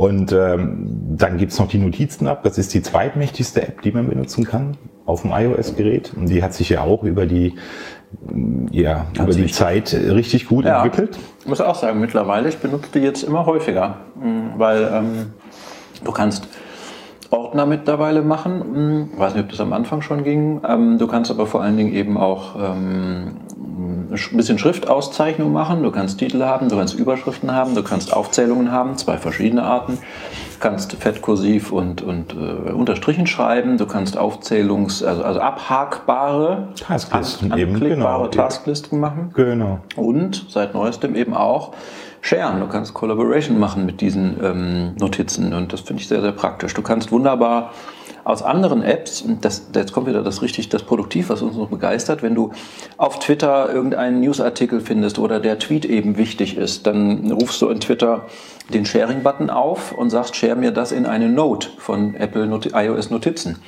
Und ähm, dann wird das wunderbar in dieser Notiz dargestellt als kleine, kleines Kästchen mit einem Bild äh, und dem Text daneben. Und es ist aber der Link zu dem Tweet dahinter. Und ähm, man kann auch andere Sachen richtig embedden mittlerweile in, äh, in dieser Notizen-App, Audiodateien zum Beispiel. Sogenannte Rich Links, ne? Sieht man ja, glaube ich, auch mittlerweile. Das heißt, man sieht nicht immer die, die, die, den Genau, Link, nicht nur die URL in blau und unterstrichen als Text, sondern eben schon hübsch. So eine Vorschau ein bisschen, Genau. ne? wie die Website oder so aussehen könnte oder der, Genau. der, der Inhalt, auf den man verlinkt. Ja, also zum Beispiel, was wir vorhin hatten, hier die, die Feinstaub- oder die Luftqualitäts, äh, ähm, alle Infos, Geschichte, alle Infos, alle, weiß ich nicht, über alles, was ich stolper, Diagramme oder URLs zu interessanten Webseiten oder andere Apps, die das schon machen oder was auch immer, das stopfe ich alles in eine so eine Note und glieder das ein bisschen und mache da Zwischenüberschriften. Das ist wie, wie so ein Artikel, den man fertig schreiben kann. Bilder haben wir ja werden gemacht. eingebettet natürlich. Ja, haben wir jetzt auch gemacht mit unseren Produktionsnotizen. Ne? Weil wir sind hier, das Schöne ist ja auch, oder eine der tollen Sachen bei, bei Apple Notizen ist ja auch, ähm, wir können zusammenarbeiten. Man kann also gleichzeitig in einem Dokument zusammenarbeiten, wenn man es geshared hat. Und ich sehe die Änderungen, die du einpflegst. Und wenn ich was einpflege, siehst du diese Änderungen Genau. ebenfalls, jeweils in unterschiedlichen Farben. Das setzt Und- sich fort in Pages. Das geht weiter über die weitere Produktivitätsstandard-App, die man ja umsonst von Apple bekommt. Also wenn man sich sein erstes iOS oder sein erstes Mac-Gerät oder seinen ersten Mac kauft, kriegt man ja die sogenannte iWorks Suite. Das ist so ein ja, ein Office-Derivat. Ja. Office kennt ja jeder, ne? Genau. So Word, Excel, PowerPoint, PowerPoint. so ne? drei Und äh, das ist so der, der, mh, die- die Apple-Variante von Word, Excel, Ja. PowerPoint. Natürlich nicht so Kostenlos. mächtig, ist kostenlos. Genau. Ja, äh, Microsoft hat wie viele Jahre Vorsprung äh, diese Apps? Also ich Auf hab- jeden Fall. Ich erinnere mich noch an mh, meine Computeranfänge. Da hatte ich ein Word für DOS. Ja, Word 5.5. Blauer. Hintergrund und ja, weiße genau. Schrift. Ja, ja. Im Textmodus. War schon Grafikmodus, aber es war eben nicht Windows. Später kam Word für Windows. Also es war so ein WYSIWYG. Da hast du, wie gesagt, wenn du was unterstrichen hattest oder genau. fett gemacht also die hattest. Anfänge von VisiVig. Genau. 17 Disketten. Ja, stimmt, damals waren diese äh, 17. Dreieinhalb Zoll. Ja. Nancy macht, glaube ich, gerade Katzennassfütterung. Nassfutter. Deswegen gibt es Geräusche aus der Küche. Ja, hoffentlich nimmt sie sich einen Kuchen. Wir haben noch Kuchen. Nancy, es gibt Kuchen. Im Kühlschrank. Ja, so. Totally excited. Hallo, das war Nancy. Ja, Ja, Notizen. Super. genau. Pages klasse, setzt sich weiter in Pages und äh, da geht das nämlich auch mit Collaboration mittlerweile und ja. Jetzt Ja, vielleicht noch, wenn man es, dann vervollständigen wir das noch, ne? Pages ist das Word, ähm, ähm, die Word-Variante, ähm, Keynote ist die PowerPoint-Variante. Übrigens, viele sagen, Keynote ist eigentlich besser wie PowerPoint, also was so die Animationen so betrifft. Und das ist ja gut, dass es geht, beweisen ja auch die Apple Keynotes Ja. ähm, der diversen WWDCs äh, oder Vorstellungen oder sonst irgendwas. Klammer auf, bei der letzten Keynote, als sie vorgestellt haben, dass es eine neue Version von, äh, von ähm, iWork, äh, diesen Programmen gibt, nämlich mit Genau. Collaboration, haben sie ja gezeigt, wie, wie sie live in der Präsentation, die da gerade eben läuft, Änderungen vornehmen. Wer hat das geglaubt? Ich nicht. Keiner eigentlich. Ich meine, es kam auch, glaube ich, zwei Tage später ein Artikel drüber, dann hat er schon ein Backup gehabt, falls das nicht so ganz Natürlich, das geklappt hatte hätte. auf dem man anderen Mac hat er natürlich die gleiche Präsentation gehabt und auf dem haben sie es geändert und dann haben sie wieder umgeschaltet auf den einen Mac, der die Original, Genau. wette ich, ne? Ja. Ich meine, das hätte man So, wahrscheinlich... Nancy hat sich jetzt was? Ach, du hast keinen Ich habe Kuchen. mir, nee, ich hab mir ein Brot gemacht und ich gehe jetzt duschen. Mit dem Brot. Sehr schön, ja. Nancy geht mit dem Könnte ein bisschen feucht werden, das Brot vielleicht, ne? Hallo Nancy. Ja. Dude. Dude. Dude. Nein, Dude. lass mal.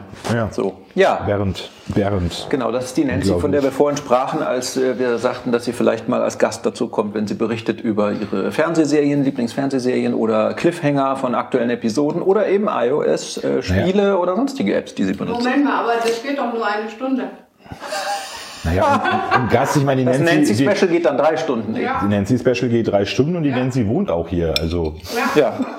meistens. nicht nur, nicht nur Gast. Schön. Ja, mit Katze. Katze geht auch hoch, sehr gut. Jetzt wird's wieder ruhiger, ne? Jetzt wird es ein bisschen. Stimmt. Ja, Nancy ist der Katzenmagnet. Wenn Nancy Katzenmagnet. hochgeht, gehen die Katzen hinterher. Meistens. Was fehlt denn noch? Oh, oh, Numbers fehlt noch. Numbers hat man Numbers ist das Excel quasi, genau. Genau, genau. Das ist leider noch nicht, also mh, schwierig. Also ich würde es gerne mehr nutzen, aber Excel hat schon deutlich mehr Möglichkeiten. Sagen alle, ne? Excel ist eigentlich das beste Office-Produkt, was du kriegen kannst. Und das ist auch super mächtig. Ja, ja, Und mit wahr. Excel, da kannst du viele, ich kenne echt, glaubst du oder nicht, ich kenne einen, der schreibt seine Briefe in Excel. Briefe in Excel. Der hasst Word abgrundtief. Briefe Das in ist Excel. ein erklärter Word-Hasser. Er liebt Excel.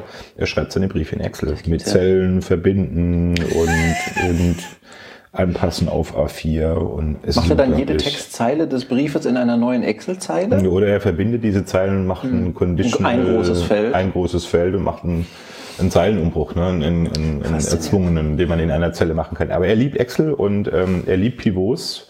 Also Ja, Pivottabellen. ja, ich auch. Und ähm, es ist sein, sein täglich Brot, äh, mit Excel zu arbeiten und er hasst Word abgrundtief, weil er sagt immer, Word macht nicht das, was ich will. Dann Ja. sage ich immer, ja, vielleicht ist das nicht richtig, was du willst. Ja, nee, nee, kann gar nicht sein. Es ist auch Und es ist ein Grundproblem und iOS hatte eigentlich von Anfang an das zu adressieren versucht. Es muss einfach funktionieren. Es soll funktionieren. Es soll einfach zu bedienen ja. sein. Ja. Ähm, und ähm, Aber ich habe das Gefühl, äh, es ist aber auch ganz normal. Numbers hat halt noch nicht so die ganzen Funktionen, also ne, die, die, die tatsächlich ist gleich und dann Suche wenn oder ich habe keine Ahnung. Diese ganzen Funktionen, die Apple, äh, die Excel da schon drin hat, ähm, noch nicht. Obwohl Numbers jetzt auch schon in der wievielten Generation neu erschienen ist, mindestens mal in der dritten, oder? Oder vierten. Also Ge- das Generation. iWork, das habe ich noch auf CD bei Mac dabei gehabt ja, im Paket mit ei- eigener Umverpackung. äh, ich konnte es schon ist runterladen schon damals Jahre auf her. der Webseite. Das war 2005, 2006. Also man konnte es schon als, Ja. als Download-Version, als ISO-Image, konnte man das beziehen. Damals gab es ja auch, wir erinnern uns, erinnerst du dich an, das ist jetzt ein kleiner Flashback, ähm, Ausflug, iDVD, iWeb, mhm. iPhoto.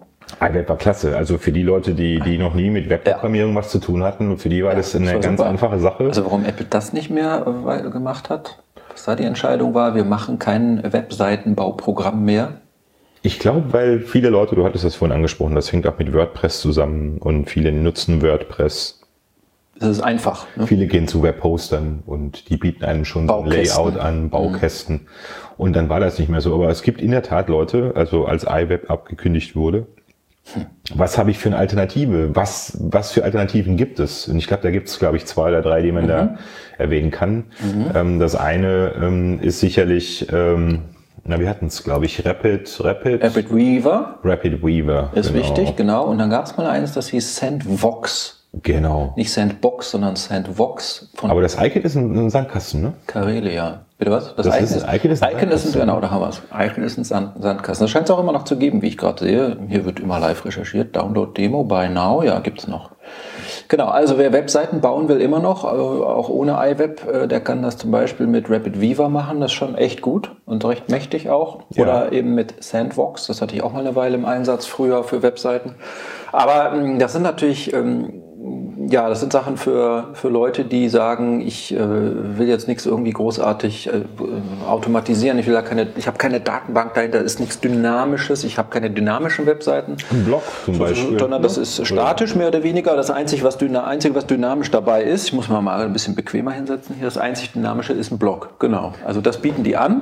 Oder ein Fotoalbum sharen oder so. Da gibt's Ja. ganz klasse, da gibt's dann ganz einfache ähm, Skripts, die man sich dann da, äh, deren man sich da bedienen kann äh, von diesen beiden Herstellern. Also für die Leute, die tatsächlich noch ein bisschen Webseiten bearbeiten, die da, die da Firmen drin sind oder die das öfter machen müssen, das sind so die Alternativen oder die, die Standardprogramme, die man reich nehmen kann. Ja, aber eher so, äh, äh, also sie können schon viel, aber sind auch eher für den Einsteiger. Ich glaube, der Profi würde sich dann jetzt eher ähm, ein Content-Management-System installieren, äh, äh, was weiß ich, Typo 3 oder ich habe keine Ahnung, gibt's ja auch viele. Ja, wir wollen ja hier irgendwie alle bedienen. Ne? Wir wollen den Anfänger bedienen, wir wollen aber Genau. auch den Fortgeschrittenen bedienen. Genau. Und für den, für den Einsteiger ist sowas, glaube ich, ganz gut. Sowas wie Sandbox oder Rapid Weaver oder so, damit was zu machen. Und man hat auch relativ schnell Content, den man bereitstellen kann, wenn man dann, wenn man das dann möchte. Wenn man nicht mit in WordPress irgendwie ähm, ähm, sich bewegt ähm, oder in anderen ähm, Ja. ähm, Umfeldern, wo man eben gezwungen ist, diese vorgegebenen Vorlagen zu verwenden. Ne? Ich sehe hier gerade auf unseren Notizen für unsere heutige Ausgabe, dass wir auch noch sprechen wollten über das iPhone 7 Plus und diese zwei Kameras und den Porträtmodus. Ist euch aufgefallen, dass wir richtig, richtig schön hier in unserer Reihenfolge sind? Es war nämlich alles Software-News, was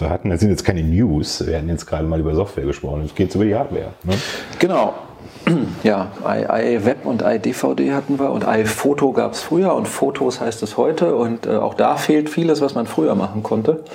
Ne, auch da konnte man mit iPhoto ja früher mh, Webseiten bauen. Da konnte man schöne Fotoalben zu veröffentlichen. Ähm, Fotos erwähne ich deshalb, weil ich habe jetzt mal hier in die Hand genommen mein iPhone 7 Plus. Ist das eigentlich immer noch so, dass das schlecht verfügbar ist? In, auch in den Sehr Apple schlecht verfügbar. Also drei bis vier Wochen Lieferzeit für das Plus, Also- äh, für die normalen Farben und für dieses Jet Black, das neue Glanz, Hochglanz Schwarz, was man bekommen kann. Sechs bis acht. Ja, ich habe es bestellt, als es, also online reserviert oder bestellt, als es am ersten Tag da möglich war. Und das dauerte auch, ich glaube, Drei Wochen? drei Wochen. Ne? Bis es dann kam, es kam zum Glück noch vor dem Urlaub und nicht im Urlaub. Und deswegen konnte ich es noch mitnehmen in den Urlaub. Ja, ähm, das wird jetzt aber kein iPhone 7 Plus Review, das haben schon andere gemacht. Da kann ich nicht mehr viel dazu beitragen. Kann man alles nachlesen. Aber was wir kurz erzählen wollten war, mh, ich habe hier die iOS 10.1 Beta 5, glaube ich, war die letzte Die aktuellste Beta. die aktuellste Beta drauf und da ist ja dieses Feature mit den, ähm, ich schau mal gerade nach, wie der Build heißt. iOS 5, das ist die Version 10.1 und zwar der Build 14b72c. Ist das eigentlich eine Public Beta? Das heißt, kann man sich da auch als Nicht-Developer von Apple äh, darauf registrieren lassen? Oder ist das tatsächlich, setzt das voraus, dass ich einen aktiven Developer-Account bei Apple habe? Das ich ist meine eine, ja. Das ist Ne? eine gute Frage. Mir ist auch nicht aufgefallen oder dass ich irgendwo mal gelesen hätte, dass 10.1 in der Public Beta ist. Also Aber ich will, oder könnt ihr mal gerade googeln. das sind ja so Sachen, da passen wir schon gar nicht mehr auf, weil wir haben beide einen Developer-Account und wir holen uns eigentlich über den Developer-Account immer die Betas und eigentlich machen Stefan und ich das eigentlich nicht, dass wir auf unseren Geräten, mit denen wir tagtäglich arbeiten, Ja. eine Beta drauf Also machen. mein produktives, in Anführungszeichen, System, nämlich dieses iPhone, was ich immer benutze, das hat normalerweise keine Beta drauf. Hier habe ich einmal eine Ausnahme gemacht wegen dieses Features für das 7 Plus, wegen dem äh, Porträtmodus nennen die das, also äh, Sch- äh, Schärfentiefe. Aber ansonsten machen wir das nicht. Nee, normalerweise. äh, Wir haben unsere Geräte, wo wir Betas verwenden, aber die eigentlichen Geräte, mit denen wir tagtäglich arbeiten, eigentlich eher nicht. Doch, es sieht so aus, ich habe mal gegoogelt, ähm, how to download iOS 10.1 Public Beta 5, Public Beta 5 to your iPhone or iPad ist ein Artikel auf äh, imore.com vor vier Tagen. Ah ja. Okay, also Das heißt, man muss, man kann auch als nicht registrierter Genau. Developer sich diese Beta ziehen. wenn ihr das machen wollt, beta.apple.com ist da die, die Oder Einstiegs-URL. ihr wartet einfach, bis Apple das offizielle Release 10.1 rausbringt. Das soll ja jetzt demnächst kommen. Soll ja wahrscheinlich nächste Woche vielleicht schon kommen. Kommen, ja. Kann sein, da werden wir überholt von dem, was wir heute berichten. Aber ich denke mal, es ist gut zu wissen, äh, dass der Stefan euch mal kurz drüber berichtet, äh, seine Erfahrung mit der Beta und speziell mit diesem einen Feature, warum es viele Leute auch gemacht haben, die im Besitz eines iPhone 7 Ja. äh, Plus sind. Ja, ja, ja. Dieser Porträtmodus. Wenn man das, äh, die Kamera-App von Apple startet, dann hat man jetzt unten, äh, wo man diesen, diesen, wie soll man das nennen, diese, diese Rolle, diese Trommel simuliert hat, wo man diese Timelapse, Slow-Mo, Video, Foto, Die verschiedenen Modi, ne? Square, genau, Panorama, da gibt's jetzt einen neuen, der heißt eben Portrait.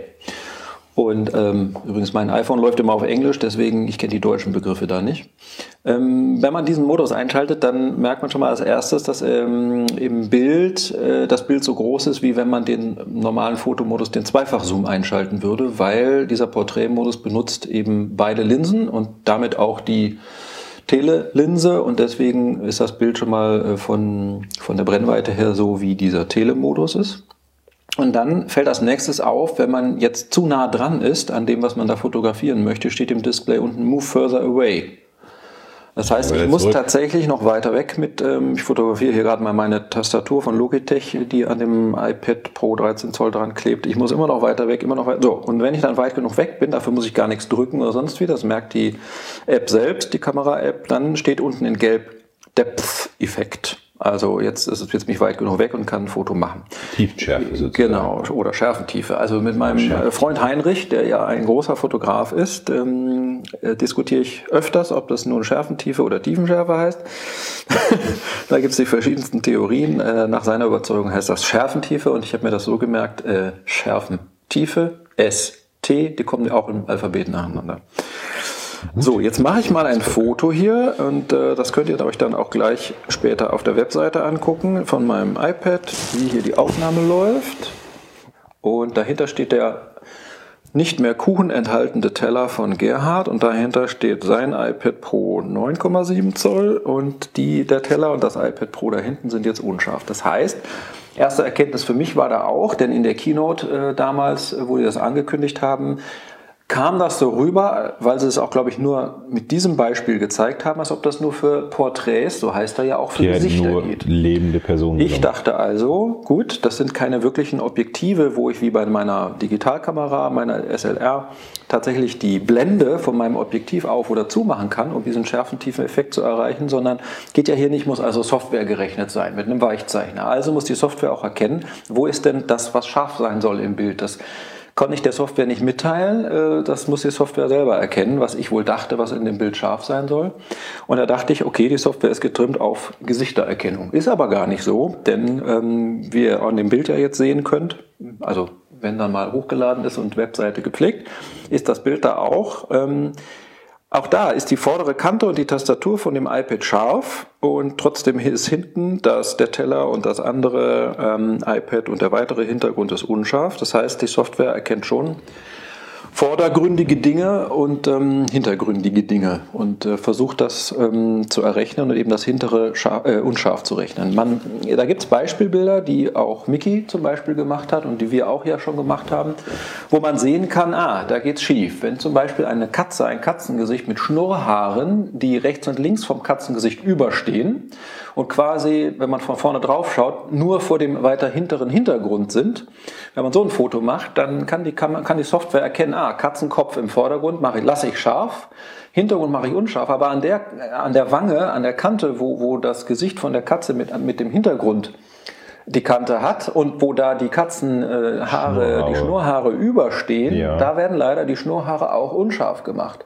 Weil da reicht es nicht, dass die Software diese dünnen, feinen ähm, Linien erkennt, als gehört zum Katzenkopf und Vordergrund. Und da darf ich die Unscharfmaske nicht drauf anwenden. Das geht leider da schief. Also so ganz optimal ist das nicht. In manchen Situationen geht das nicht. Es geht immer dann gut, wenn die vorderen Objekte, die scharf sein sollen, auch eine deutlich erkennbare Kante und ein Ende haben, wie zum Beispiel hier das iPad oder die Tastatur. Und der Rest eben Hintergrund ist und der Tisch geht nach hinten in die Tiefe. Das kann es dann schon ganz gut unscharf rechnen. Wie ist deine allgemeine Meinung jetzt zu diesem Porträtmodus? Noch in Beta, hoffentlich bald nicht mehr in Beta.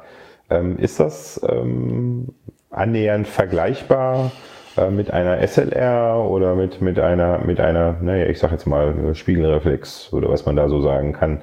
Sicherlich nicht, Nee, aber für, für Softwaregeschichten, denke ich mal, ist das schon Also das gut, ist ne? für den, äh, für den Gelegenheitsknipser, der äh, vor allen Dingen als Ziel Instagram hat, oder ich, also Leuten mal eben mit Spaß die, die Freundin, den Freund oder seine Leute äh, zu knipsen und im Hintergrund ist unscharf, um das mal freizustellen, so ein bisschen ist das okay, aber äh, für denjenigen, der von der ähm, normalen Fotografie kommt und das gewohnt ist, mit Objektiv zu machen und mit Blende äh, zu regeln, die T- Schärfentiefe im Bild, für den ist das, der, der merkt ganz schnell, ja, hier habe ich überhaupt nicht die Kontrolle über das Bild. Ne? Die Software nimmt mir die Kontrolle ab, die Software bestimmt, was, ich, was unscharf gemacht wird und man kann nicht wirklich ähm, sagen, ich will jetzt mal äh, da das schöne Bouquet meines Objektivs be- benutzen und im, im Bild unterbringen. Ja. Sowas gibt's da eben nicht. Ja, Also aber alles, was Physik ist und was Optik ist, findet da nicht statt. es ist also rein Software und rein, ich Ja. sag mal, elektrisch, ne? Ja, im Sinne ja, von. Äh, Bits und Bytes. Äh, Genau. Das ist wie wenn du das Foto machen würdest normal in scharf, weil, weil die Brennweite oder die, die, die, die Blende von dem Objektiv, was da eingebaut ist, nun mal so ist, wie sie ist, fix. Äh, Du würdest das Bild machen und das ist komplett von vorne bis hinten scharf, Fokus auf unendlich.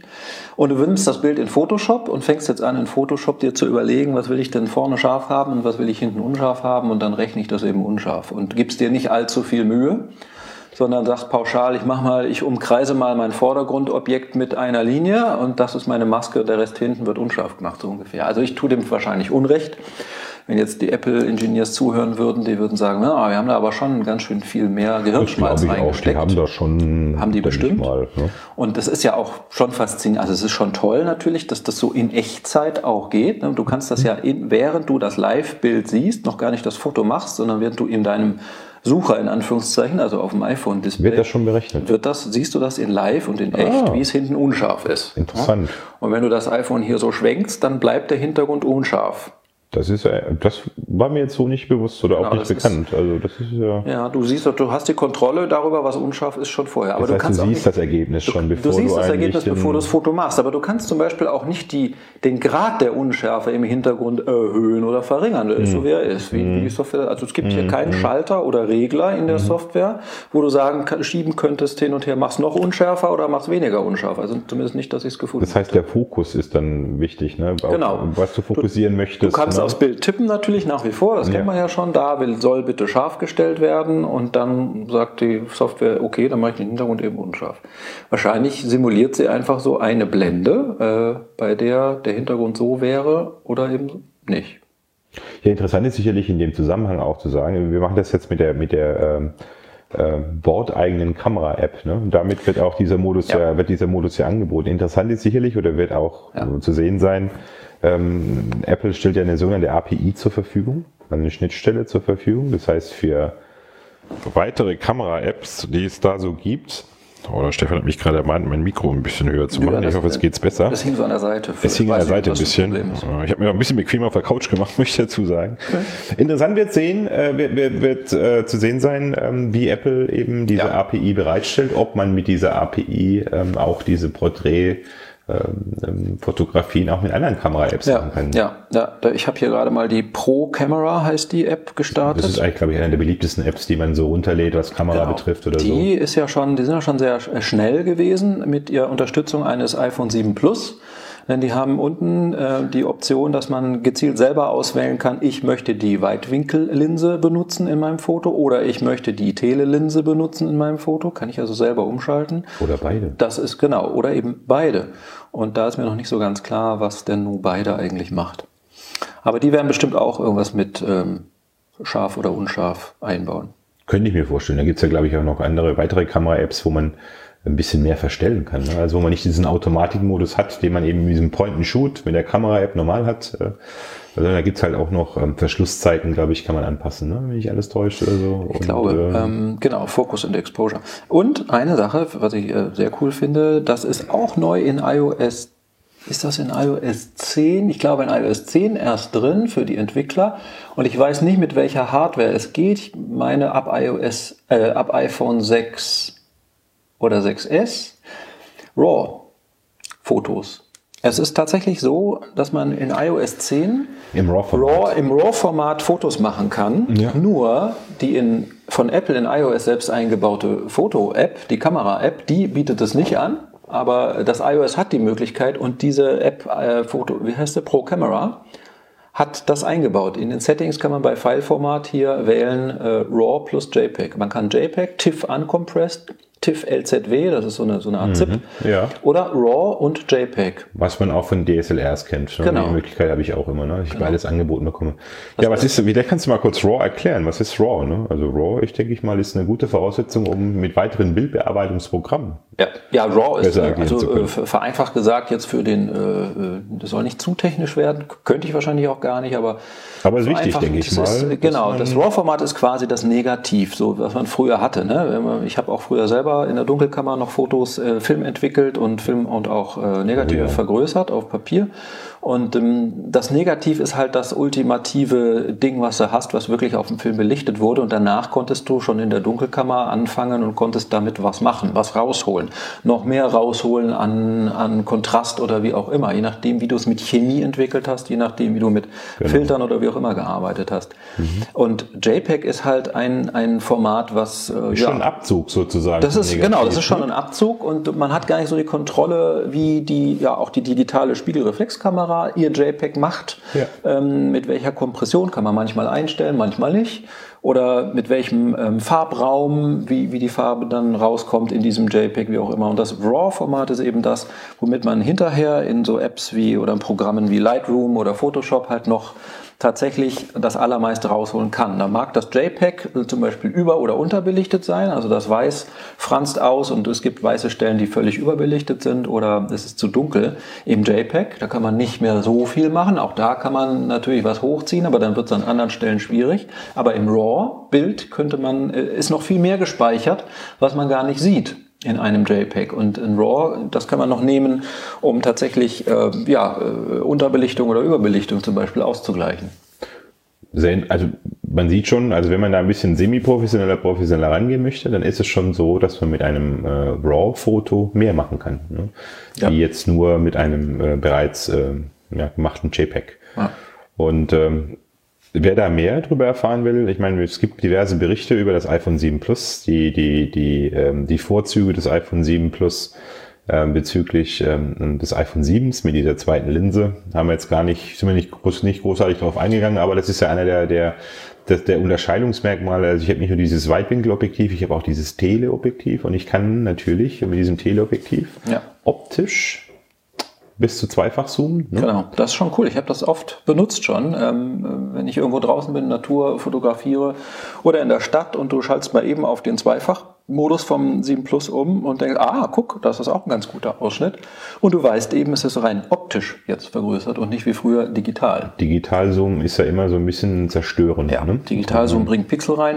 Und das Schöne ist halt, dass man jetzt durch diese zwei Objektive und diese Einfach- und Zweifachvergrößerung, wenn man jetzt aber doch noch höher geht und digital zoomt, also mehr als zweifach, dann fängt man aber an mit dem Digitalzoom ab zweifach Ab und nicht zweifach. ab einfach. Und deswegen ist, kann man zwar digital zoomen, ist dann deutlich näher dran und hat vielleicht gar nicht so ein schlechtes Bild, wie man es früher gehabt hätte, wenn man ist von richtig. einfach aus auf die gleiche Größe rangegangen Aber, aber wäre. man sagt da nämlich auch, der Digital-Zoom, den man mittlerweile hat, äh, der ist gar nicht mehr so schlecht. ne? Also mit dem Digital-Zoom, für diejenigen, die sich jetzt ein iPhone 7 gekauft haben und nicht das Plus haben, ähm, also der ist schon auch ganz gut geworden. Also äh, verglichen jetzt mit, mit vorher, ähm, mit Vorgängerversionen äh, des iPhones. Ich mach mal ähm, hier gerade einen Zehnfach-Zoom. Ja, So.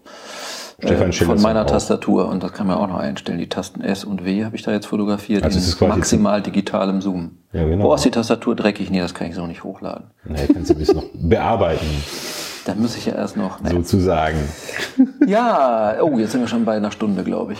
Oder Naja. einer Stunde, ja. Aber war ein Anfang und wir werden wahrscheinlich auch nicht alles, was wir reingeblabbert haben, hier auch vielleicht dann gucken, was wir noch wegschneiden, was wir noch. Meinst du, wir wollen noch schon. Ah, Nein, wir machen Live-to-Tape. Wir machen Live-to-Tape, also gut. Ähm, Eins noch vielleicht, also was, wir- was wir gerne hätten, ist so ein tatsächlich praktischer Tipp für, für produktiv iOS benutzen.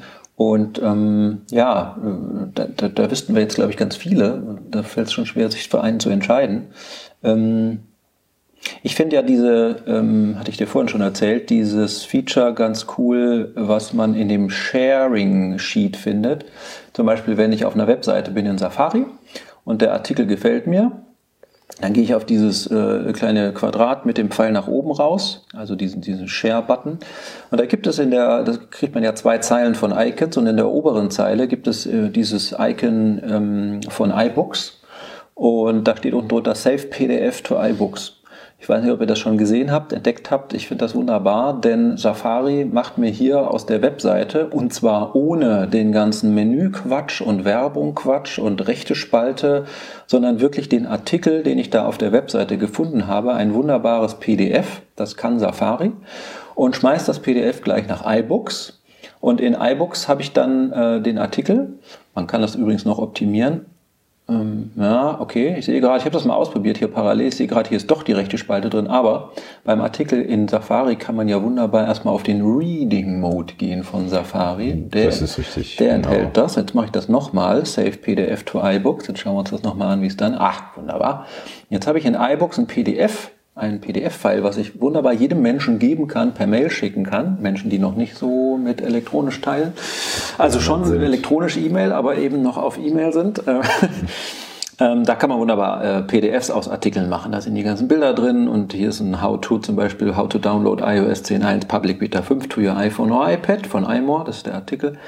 Und äh, das finde ich einen ganz guten praktischen Tipp. Ich habe nämlich mittlerweile, äh, benutze ich auch passt wieder zu unserem Thema gerade. Es sind einige Apps, die zu iOS dazugehören und die mitgeliefert werden, schon recht gut und recht weit zum Thema Produktivität. Ich benutze mittlerweile iBooks ja. tatsächlich auch für ganz viele PDFs. Zum Beispiel hier die Mac Stories Weekly ähm, kann man da sich auch als ja. PDF reinlegen ja. oder, oder viele andere Dokumente, die ich selber schreibe oder die andere Menschen machen oder die ich als ähm, Webseiten finde, speichere ich mir da ein bisschen in, in iBooks. Und äh, auch da kann man in iBooks ja eigene Collections anlegen ähm, und kann sich dann die PDFs da reinsortieren weil halt eben Standard-App sehr gut integriert. Genau. Bestandteil des, des, des, ähm, des Auslieferungszustands eines ja, iPhones. Ne? Und ähm, seit einiger Zeit. Das war früher auch nicht so bei iBooks. Erstmal war es nicht so, dass man PDF hinzufügen konnte. Dann war es so, man konnte PDFs hinzufügen, aber die waren nur auf den Geräten. Und jetzt ist es so, dass auch die PDFs über die iCloud gesynkt werden.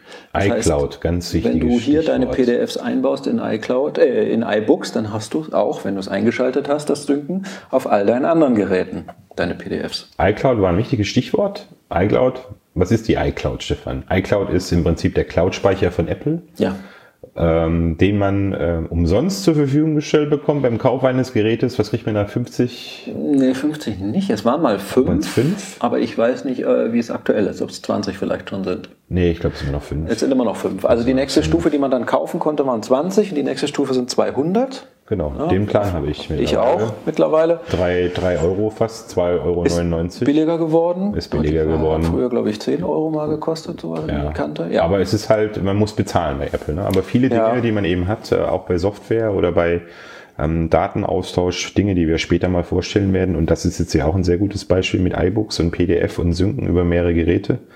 Und so, man stelle sich vor, man hat ein iPhone und man hat ein iPad ähm, verlangen halt eben als Synchronisationsgrundlage halt eben die iCloud. Ne? Ja.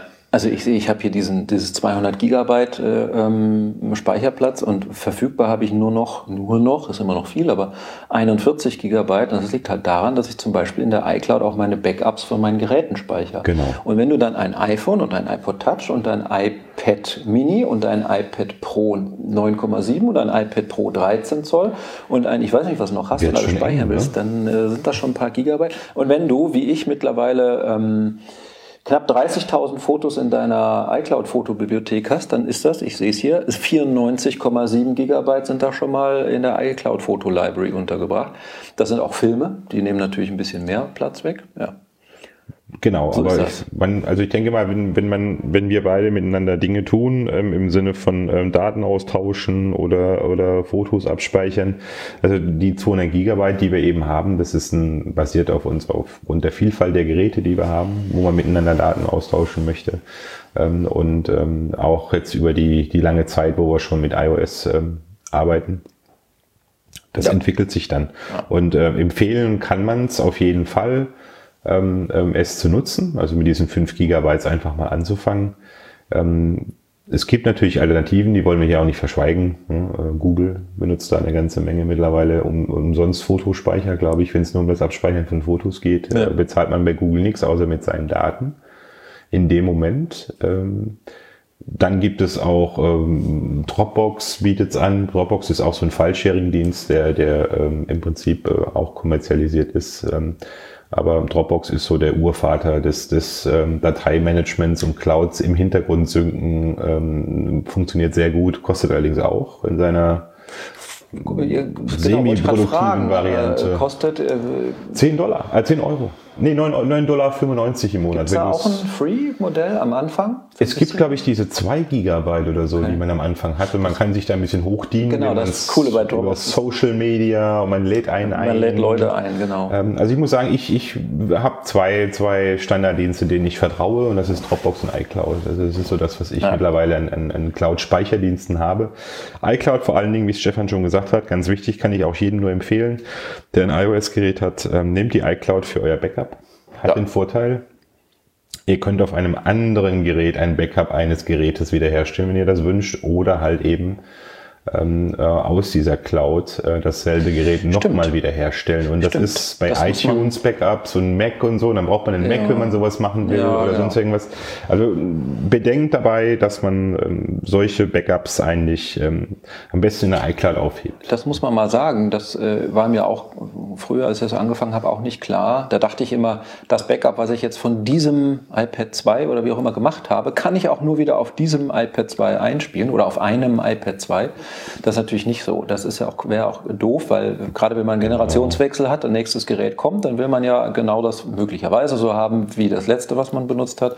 Dann kann man natürlich auf dem neuen Gerät sein Backup vom alten Gerät einspielen. Tja, wir hatten ja da ein Event draus gemacht. Wir waren im Apple Store in Köln, hatten uns beides das iPad Pro 9,7 geholt Richtig. und hatten dann äh, im Apple Store ähm, einen Restore gemacht von, ja. äh, von, von einem Backup. Von einem Backup, von einem iCloud Backup. Ne? Ja. Also wie gesagt, das ist immer, das ist quasi euer, euer Tresor. Und wenn man jetzt sagt, naja, die Daten liegen ja in der Cloud, ähm, schon auf US-Servern. Äh, auf US-Servern und so. Die Argumente, die kommen immer wieder, sind auch nachvollziehbar ein Stück weit. Kann man verstehen. Ja. Aber das ist einfach eine Entscheidung, ob man jetzt sagt ja oder nein. Also äh, entweder sagt man, ich bin eher der Aluhut-Mensch und ähm, das ist alles ganz furchtbar und das darf keinesfalls so sein. Und bei Dropbox liest Condoleezza Rice mit mittlerweile, äh, alles, was ich da hinlege. Ex-Verteidigungsministerin und der genau, Dann lässt, lässt man es eben. Dann macht man es nicht. Oder man sagt, ähm, ich vertraue jetzt mal der Firma, in dem Fall äh, Apple, und ähm, ich möchte den Komfort haben und ich möchte das einfach unkompliziert nutzen. Das ist eigentlich, da kommen wir an so, ein, so, eine, so eine Grundfeste von, von iOS produktiv nutzen. Ja. Wenn man natürlich sagt, dass man, ähm, ja, ich kaufe mir zwar ein Apple-Gerät, ein, ein iPad oder iPhone, wie auch immer, aber ich finde die Firma eigentlich furchtbar und ich finde auch Cloud eigentlich furchtbar und das gefällt mir alles gar nicht und ich will jetzt möglich, ich installiere überhaupt gar keine Apps und ähm, ich will da ganz äh, vorsichtig nur mit umgehen, dann ist man irgendwie schon falsch, finde ich dann, ähm, ja, das kann man natürlich machen. Man aber, kann das machen, aber man nutzt nicht alle Vorzüge des Geräts. Ja, eben. Also warum soll man sich das Leben selber da so kompliziert das machen? Also richtig. dann bitte äh, gerne, ich kann das auch nachvollziehen, dass Menschen so ticken und sagen, ähm, nee, ich will da ganz vorsichtig sein. Okay, von mir aus, wenn du das meinst. Ich bin auch sehr vorsichtig. Ich habe alle meine Accounts sind irgendwie Two-Step oder Two-Factor Authorization und ich passe natürlich sehr gut auf, was ich wo mache. Und, aber ähm, trotzdem ähm, finde ich, man muss auch ein bisschen Komfort haben und man muss auch manchmal. Das ist richtig, ne, ja. So. Also dann, dann bitte, wer, wer so vorsichtig sein will, das wollte ich gerade noch sagen, dann äh, eben ein, ein Fairphone kaufen und ein, äh, nicht die Google äh, Standard-Apps auch drauf machen, sondern nur das Basic Android Android und ähm, ja, keine Ahnung. Also dann kann vielleicht und keine Cloud-Dienste benutzen. Aber dann bitte auch nicht bei mir klagen, äh, das ist alles so schwierig, ich kann mit den Geräten gar nicht umgehen und was von hier nach da zu schaufeln oder jetzt bin ich jetzt hier am Computer, wo ist denn jetzt meine Datei? Jetzt muss ich diese kompliziert übertragen auf, ein, auf eine SD-Karte im Gerät, die ich dann in meinen Computer, äh, kann man ja gerne machen, aber wir sind Ich glaube, der Standardweg bei iOS ist immer noch über iTunes, ne? iTunes-Sharing ja. oder so. Ne? Mikro, und ähm, das ist ja, ich habe hier so. Genau, sind wir wieder, sind wir wieder gerade. Also das, das, Standard, was ja von Anfang an, als es die iCloud eben noch nicht gab, das war dann immer über iTunes zu scheren und jeder weiß auch aus der Vergangenheit, der das schon länger macht, das war manchmal schon schon sehr nervig. Ne? Ähm, und auch Dateien auszutauschen, weil ähm, also es ist ja immer noch eins der Dinge, es wurde schon besser mit dieser ähm, iCloud-App, die es ja mittlerweile Stimmt. gibt. Ja. Die ist super. Also das passt auch gut zu, zu iOS Produktiv. Ich könnte schon wieder in einer Folge alles unterbringen, aber Ja. diese App ist wirklich gut, vor allen Dingen, weil Man ein Filesystem sozusagen, sowas ähnliches wie ein Filesystem. das, ne? das Coole an dieser App, oder das ist ja eigentlich eher ein Feature von iOS, ist, dass man an manchen Stellen, äh, wo man so eine Importfunktion in einer App hat, sagen Genau. kann, importiere eine Datei aus iCloud. Und, und das Coole ist eben, dass man dort auch importieren kann, nicht nur aus iCloud, sondern aus Dropbox, aus Google Genau. Drive, aus äh, Diese iCloud-App kann mit mehreren Cloud-Providern im Genau. Prinzip Man- zusammenarbeiten. Das ist so ein, ne? so ein Plug-in-Interface, was iOS da vorgesehen hat. Da können sich andere Cloud-Anbieter äh, ja, reinpluggen, sodass man auch produktiv wirklich tatsächlich Dateien von verschiedenen Cloud-Diensten hin und her schieben kann oder eben importieren, exportieren kann. Ist eigentlich die Magenta Cloud von der Telekom da auch schon so weit, dass man sie integriert hat oder dass man sie integrieren kann? Das weiß ich gar nicht. Nee, weiß ich auch nicht. Äh, Stand aktuell. Aber wie gesagt, ich bin eben bei mir so, ich habe mich halt eben auf die zwei eingeschossen. Nee, eigentlich drei, muss ich ja sagen, da ich ja auch die, die Office Suite äh, von Microsoft auf iOS drauf habe. Ähm, habe ich auch die OneDrive äh, Solution. Also im Prinzip habe ich drei Cloud-Provider. Ich habe iCloud, ich habe Dropbox und ich habe dieses OneDrive. Ja. Nutze aber hauptsächlich, sofern es geht, eigentlich Dropbox und ähm, Ja, iCloud. und iCloud. Und äh, bei mir ist es auch so, ich habe bei mir jetzt mal nachgeschaut, also ich habe aktuell ähm, noch 120 Gigabyte frei von meinen 200, aber ich habe Okay. auch nicht so viele Fotos Ja. wie du. Bin ich nicht so Foto-avid wie du.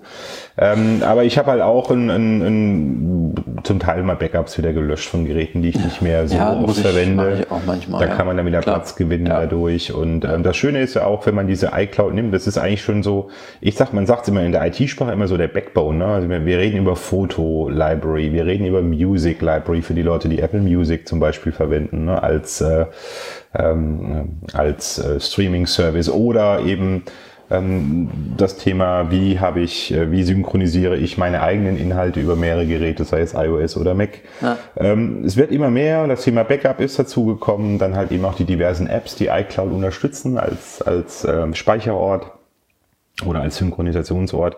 Also die Empfehlung unsererseits ist ganz klar, äh, macht euch Gedanken drüber, keine Frage, und trifft eine Entscheidung, ob ihr es machen wollt oder nicht. Wenn ihr es nicht machen wollt, ihr habt immer die Option, beim Setup des Gerätes iCloud nicht zu verwenden.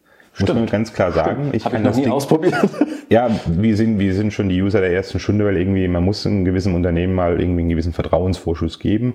Das haben wir gemacht bei Apple, weil Apple ja sonst auch mit Thema Data Privacy und Datenschutz Ah, und ähm, hat ja die Diskussion gezeigt mit dem Genau. iPhone Und ähm, ich denke mal, das ist eher einer der Konzerne zusammen mit der Deutschen Telekom, die das ja auch sehr hoch hält, das Ja. Thema Datenschutz, ähm, denen man dann äh, seine Daten anvertrauen kann. Das muss auch jeder im Endeffekt selber entscheiden, ob man ein Dokument jetzt in die Cloud legt oder nicht. Das heißt, ihr müsst nicht deswegen euer Hirn ausschalten, schon überlegen, was man da ablegen will, sondern, ähm, Genau. sondern auch äh, dann zu sagen, okay, das dann lieber nicht ähm, und Ja. das lege ich dann woanders ab. ja, oder ähm, lokal nur auf meinem Mac auf der ja, Festplatte. und oder ein Backup, wenn es geht, wenn ihr könnt, macht immer ein Backup, wenn ihr irgendwo könnt, wenn irgendwas Wichtiges ist. Keine Jetzt könnte Frage. man noch auf die Idee kommen, weil ich weiß, du hast ja auch ein NAS von Ja. Synology, ich habe auch ein NAS von Synology, Ja. dass man sagt, ich richte mir meine eigene Cloud ein. Own Cloud ist das OwnCloud Stichwort. Das ist auch ein ja. interessantes Stichwort. Auch eine Software. Ähm, ich ich habe das noch nicht so für mich entdeckt, weil es gibt diese WebDAV-Schnittstelle dafür.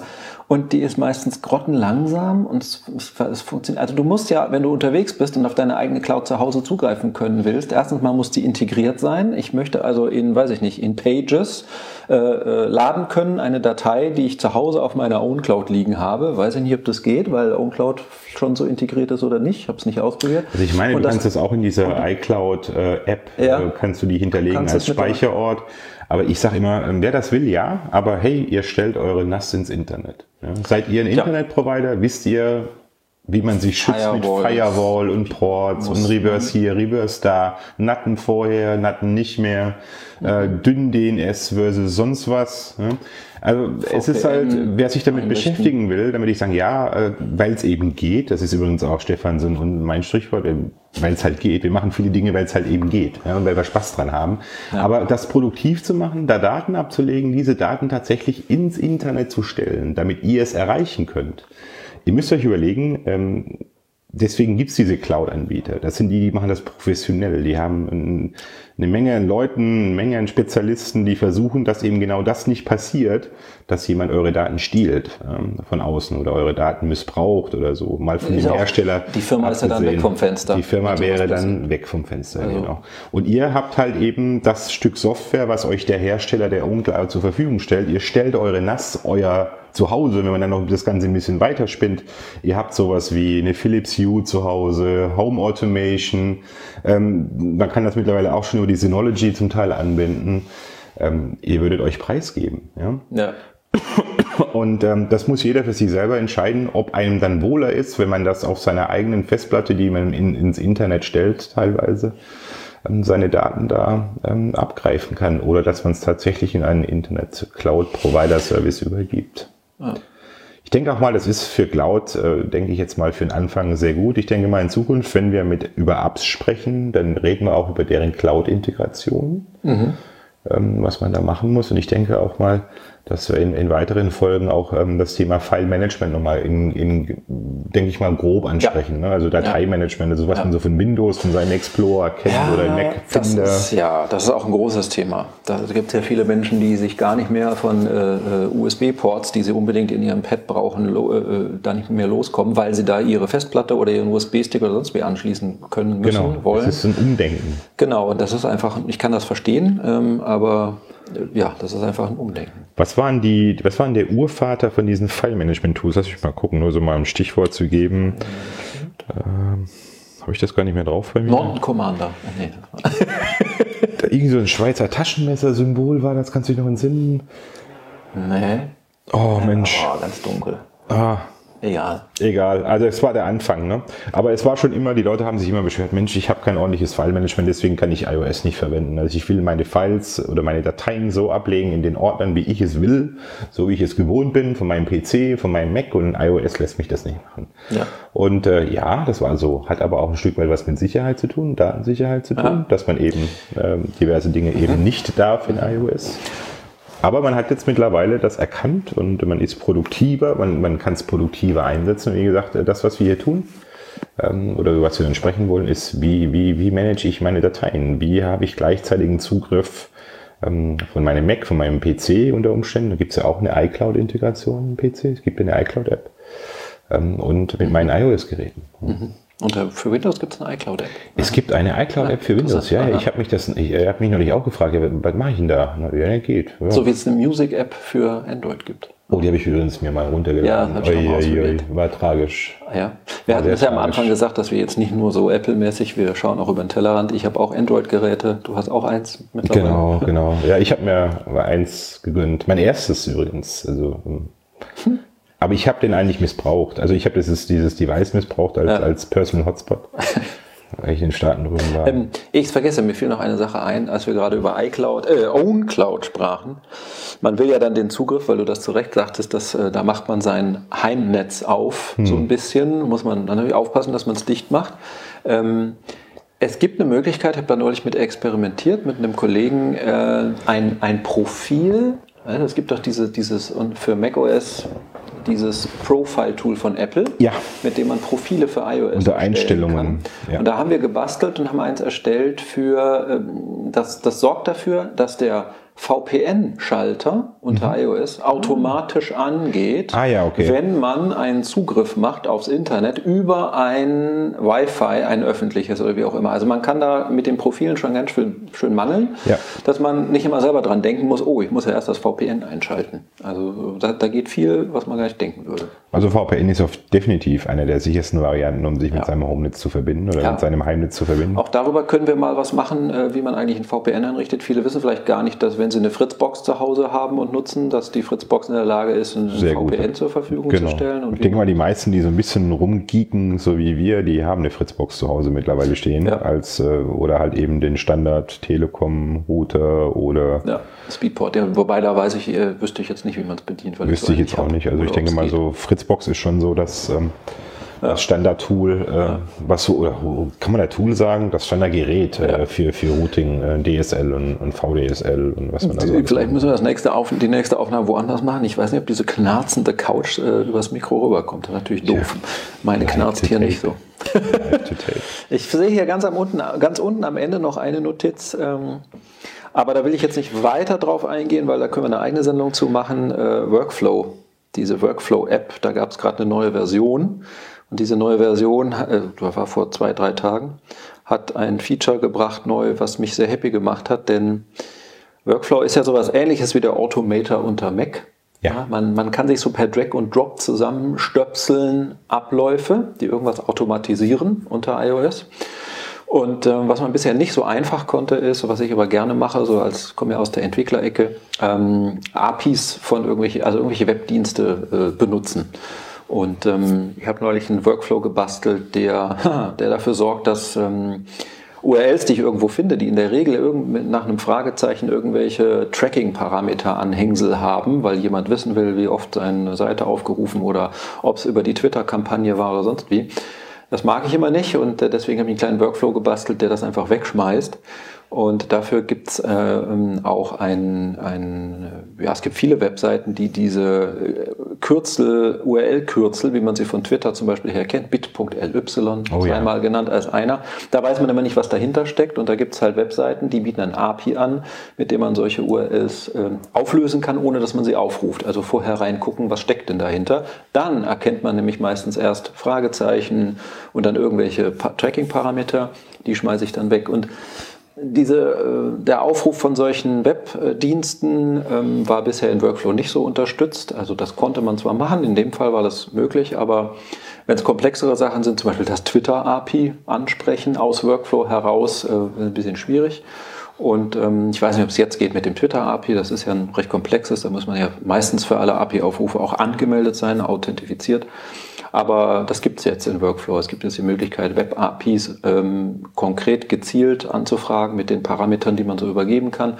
Und die Ergebnisse, die davon kommen, sind ja meistens JSON-Antworten. Das wird jetzt sehr technisch. Ähm, Aber ähm, auch da gibt es jetzt Möglichkeiten zu sagen, gib mir mal aus dem Dictionary das Element Nummer so und so oder, oder mit dem Key so und so. Ja, freut mich. Aber über Workflow sollten wir mal eine eigene Sendung wahrscheinlich machen. Ist wahrscheinlich mit eins der Folge. mächtigsten Tools unter Ja. iOS, was Ja. Automatisierung angeht. Und Ja.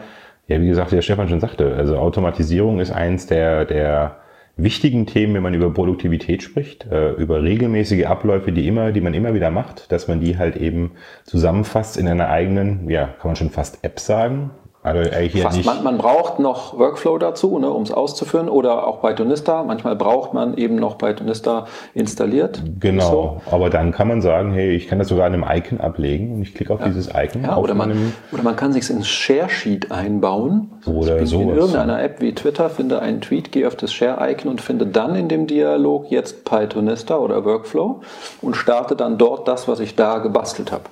Das ist schon eine sehr, sehr mächtige Sache. Und ich denke mal, äh, wenn man dann mal weiß, dass man, wenn man Regeltätigkeiten über mit, mit zehn Aufrufen in iOS immer wieder, immer wieder machen will, dann ist man dem vielleicht mal überdrüssig und man denkt tatsächlich darüber nach. Und, und diese. Workflow-App, also die gibt es schon zwei Jahre, glaube ich. Bestimmt. Oder so. Seit iOS 8, als es so richtig losging, glaube ich. Diesem URL-Scheme. Ähm, die haben sich immer wieder verbessert und das, was, ähm, was gerade Stefan beschreibt, ähm, diese Möglichkeit über Web-APIs äh, da, oder über diese ähm, Web-URLs, Web-APIs, ähm, die abgreifen zu können und bearbeiten zu können, ähm, das gibt es erst seit ein paar Tagen. Also sie haben jetzt, glaube ich, ihre Software aktualisiert. Wer das nachlesen möchte, der kann das gerne unter macstories.net. Das ist ein, äh, ah, Mac Stories, ja. der gute Vitiki, Vitici, Vitici. Vitici, Federico.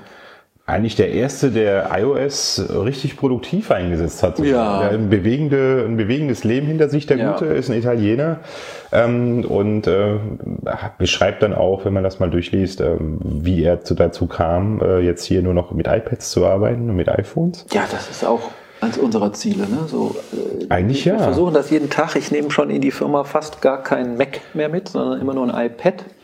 Ja. Und dieses Ziel, kann man denn eigentlich alles das, was man so mit dem Computer den ganzen Tag, früher mit einem richtigen Computer, richtig in Anführungszeichen, mit, mit Ja. einem Betriebssystem wie Mac OS oder OS X oder Windows gemacht hat, kann man das heutzutage auf Tablets PCs, Tablet, Computern machen. Ja, ich sage auch, vor ein paar Jahren, vor drei oder vier Jahren, ich habe ich den, den Vitici irgendwie, habe ich den gefunden im Web oder man hat über ihn gesprochen, da hat man noch ein Bild ein bisschen drüber gelächelt, ne? ja, iOS, Ja. ein iPad. Ja. Äh, manche Sachen kannst du ihm nur weg, ne? so nach dem Ja. Hatte er auch, er hatte einen Mac Air so. Mhm. und hat, glaube ich, für ein, zwei Tasks nutzt er den Mac. Ne? Also sagt er immer selber. Aber dann als äh, mit, mit dem Product Launch des Pros, des iPad Mhm. Pros und ähm, den Möglichkeiten, äh, die dann das Betriebssystem mitgebracht hat, iOS 9 zu dem Zeitpunkt, ähm, kann man sich wirklich die Frage stellen, die hatte sich auch Apple gestellt. Das war ja, Apple ist ja da ganz offensiv rangegangen und gesagt, es gibt noch so viele Uralt-PCs, die noch auf Windows XP oder so laufen. Äh, eigentlich eine Schande. Und äh, wenn ihr da euch, wenn ihr daran denkt, äh, euch was Neues zu kaufen, überlegt doch mal, ob das, was ihr tut, ob da nicht ein iPad ausreichend ist. Und das war, glaube ich, auch so für uns Mac-Enthusiasten so mal der Startpunkt, mal zu sagen, hey, lass uns das mal angucken. Ja, kann ich das? Kann ich das nicht? Ja, und stellt sich raus, immer mehr, immer mehr geht mit iOS. Ja. Man muss Und, halt, äh, es ist ja auch nicht schlimm, man muss halt ein paar alte Zöpfe vielleicht abschneiden. Ja. Aber man, das heißt ja nicht, dass man sein, sein MacBook oder sein Notebook oder was auch immer wegschmeißen muss. Das hat man ja immer noch. Da kann man ja eigentlich mal experimentieren. Man mal liebt gucken. heiß und innig, ne? nach wie vor noch. Also Ja. ich mag's. Also ich, Ja. ich mag beide Plattformen Ja, und also- beide Plattformen haben ihre, ihre Völlig, Berechtigung. ja, ne? völlig Also klar. Es gibt absolut. immer noch genug Dinge und wird auch auf lange Zeit noch viele Dinge geben, die man äh, nicht mit einem, einem iPad oder einem Tablet machen kann. Wenn ich an diese ganze Videoschnittsoftware denke, klar, das geht auch schon, äh, auch ganz gut und erstaunlich überraschend gut. Sogar auf dem kleinen Bildschirm eines iPhones kann man äh, iMovie, wenn heißt er noch iMovie, iMovie, ja, ja. noch Ja, äh, benutzen und wunderbar tatsächlich. Aber das sind natürlich keine Profi-Anforderungen. Wenn Natürlich ich jetzt dran denke, also irgendwelche Videoschnittstudios ähm, brauchen, die machen das nicht. Oder Audioproduktionen, ja sowas wie Logic oder Cubase oder diese ganzen Native Instruments Software, Machine und Traktor und Pipapo auch. Traktor gibt es schon für iPad, kann auch schon viel. Also da, das sind so die Dinge, wo ich denke, das könnte bald abgelöst werden. Ja. Aber ähm, Photoshop warte ich auch drauf, dass mal so richtig, echt mit ganzen Layern und den ganzen Effekten, all das, äh, auch mal auf einem iPad geht. Ähm, aber noch gibt es halt diese großen äh, Sachen, äh, ach, und wir wollen gar nicht an, an Forschungseinrichtungen und Molecular Design und ich weiß nicht. Es geht eigentlich um den PC. Denken. Es geht um seinen Personal Computer und die Dinge, die ich selber aber mitmachen immer möchte. mehr Dinge diffundieren dadurch Genau. diese Grenze von einem richtigen PC auf ein Tablet und ähm, es gibt immer mehr, was man dort machen kann. Ja, ein ganz wichtiger Schritt war natürlich auch die Anbindung externer Tastaturen, wenn man daran Ja. denkt. Oder auch für, für Grafiker oder Leute, die gerne Ja, mal was mit tun. dem Stift jetzt. Mit dem Genau, Apple ne? Pencil jetzt Genau. ne, für den Pro. Ähm, das sind schon richtige, richtige Fortschritte. Und manch einer wird argumentieren, naja, das reicht mir alles nicht. Ich will gerne ein Gerät haben, das alles kann. Ja. Die gibt's natürlich auch, aber das ist außerhalb unserer Zielgruppe. Aber klar, Tellerrand kann man ja erwähnen. Es Ja, gibt klar. diese, diese, ähm, diese Yogas äh, mit Windows 10 drauf von Lenovo oder, oder anderen Herstellern, wo man halt eben die ähm, den Screen auch als Touchfeld anbieten. Man kann also mit Windows 10 da arbeiten und man kann mit diesem Touch-Modus das dann auch so bedienen. Natürlich gibt's das Surface Pro von Microsoft. Ähm, anerkanntermaßen ein ganz gutes Gerät. Also für einer, der Windows-affin ist und, und der Ja. mit Windows gerne arbeitet und aber wirklich nur ein Gerät haben möchte, für den mag dann das, äh, das, der Surface eben das richtige Medium sein, mit dem er seine Aufgaben dann äh, erledigen kann. Ähm, Stefan und ich haben uns halt für einen anderen Weg entschieden.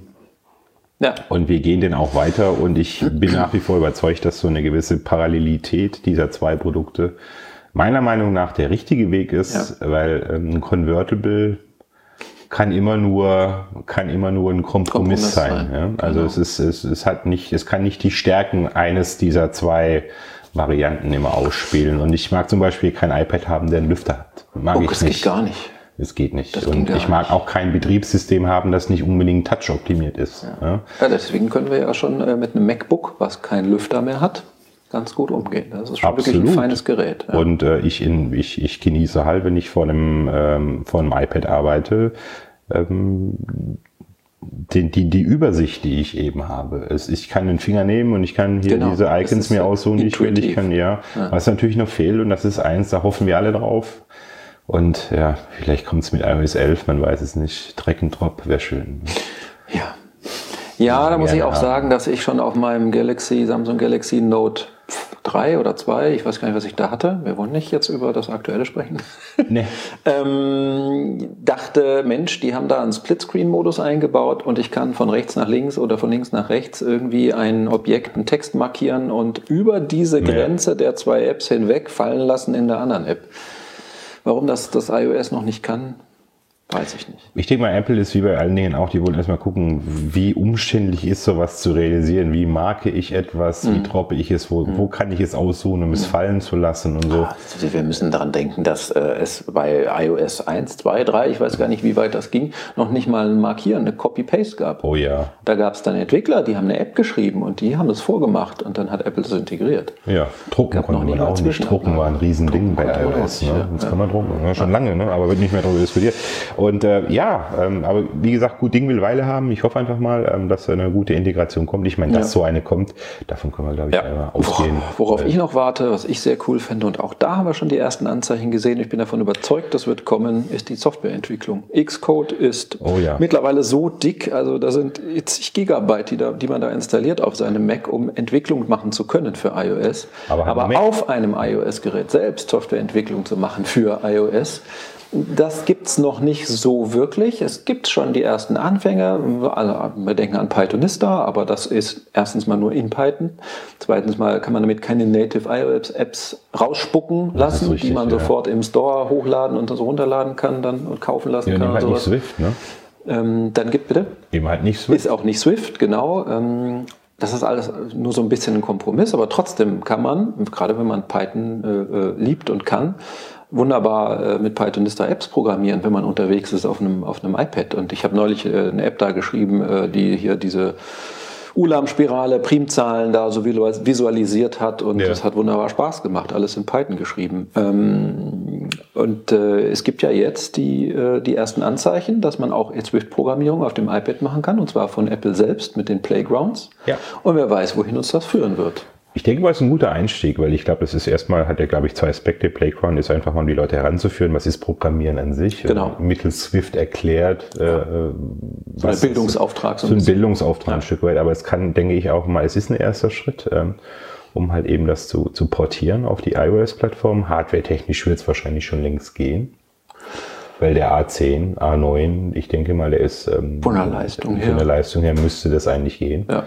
Aber wie groß ist eigentlich das gesamte Xcode-Framework? Ich glaube, das ist oh. mehrere Gigs, ne? Also ich glaube, die, die, das, ähm, das App-Verzeichnis, also xcode.app selber, ja, ist, ja. das ist immer so um die 5 Gigabyte groß. Ja. Aber was dann noch alles in Slash Library installiert wird, das sind nochmal ein paar Gigabyte, glaube ich. Nicht zu vergessen, die ganzen Projects. Emulatoren zum Beispiel. Ja, der auch. Emulator für, für iPads, für iPhones, für iPod Touch, die ganzen Binaries und also ja, das ist, das sind ein paar Gig. Ja, und äh, wenn man dann halt bedenkt, dass sich jetzt Apple gerade mal so hochgeschwungen hat, als geringste Storage-Variante 32 Gigabyte anzubieten, ne, bei ja. den iPads und äh, bei, bei dem neuen iPhone 7, ähm, das ist eine ganze Latte. Also wenn man, ja. wenn man das haben möchte, dann müsste man schon auch ähm, vielleicht da mal gucken, was kann man da entschlacken oder was kann man da vielleicht in die Cloud auch verlagern. Man weiß es ja, ja nicht. Ja, genau. Kompilieren äh, in der Cloud zum Beispiel. Kompilieren in der Cloud. Das heißt, ich nutze die Rechenpower in der Cloud und nicht irgendwie meine lokale Rechenpower. Ja, da gibt es ne? doch schon die, äh, wie heißt diese App, die du gefunden hattest? Äh, Obacht oder äh, Vorsicht oder ich weiß aber nicht, äh, diese, diese Entwickler, habe ich die hier drauf? Dringend, meinst Dringend, du? genau, dringend. Ja, ja, das war genau. nämlich so ein deutsches Wort.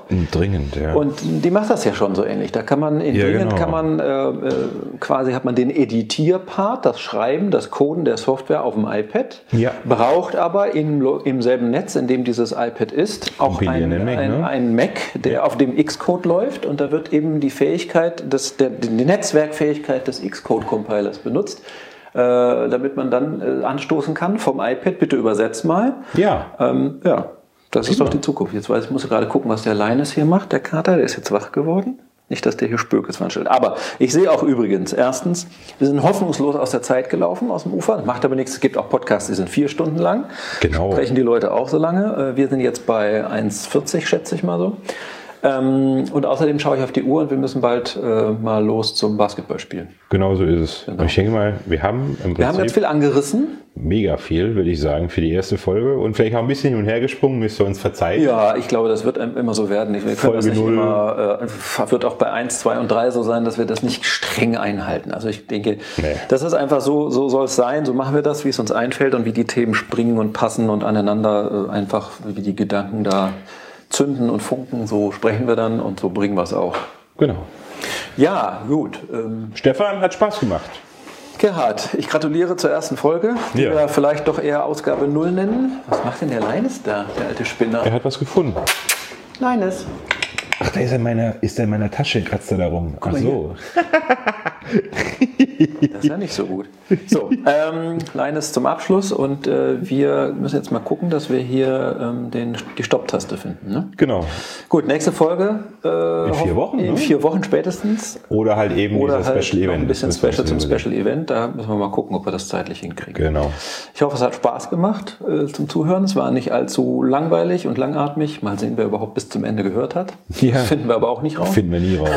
Finden wir nie raus. So, jetzt müssen wir dann mal gucken, dass wir das zügig hochladen, sonst ist es schon wieder veraltet. So ist es. Alles Dann klar. Bis zum nächsten Mal. Bis zum nächsten Mal. Macht's gut. Ciao. Tschö.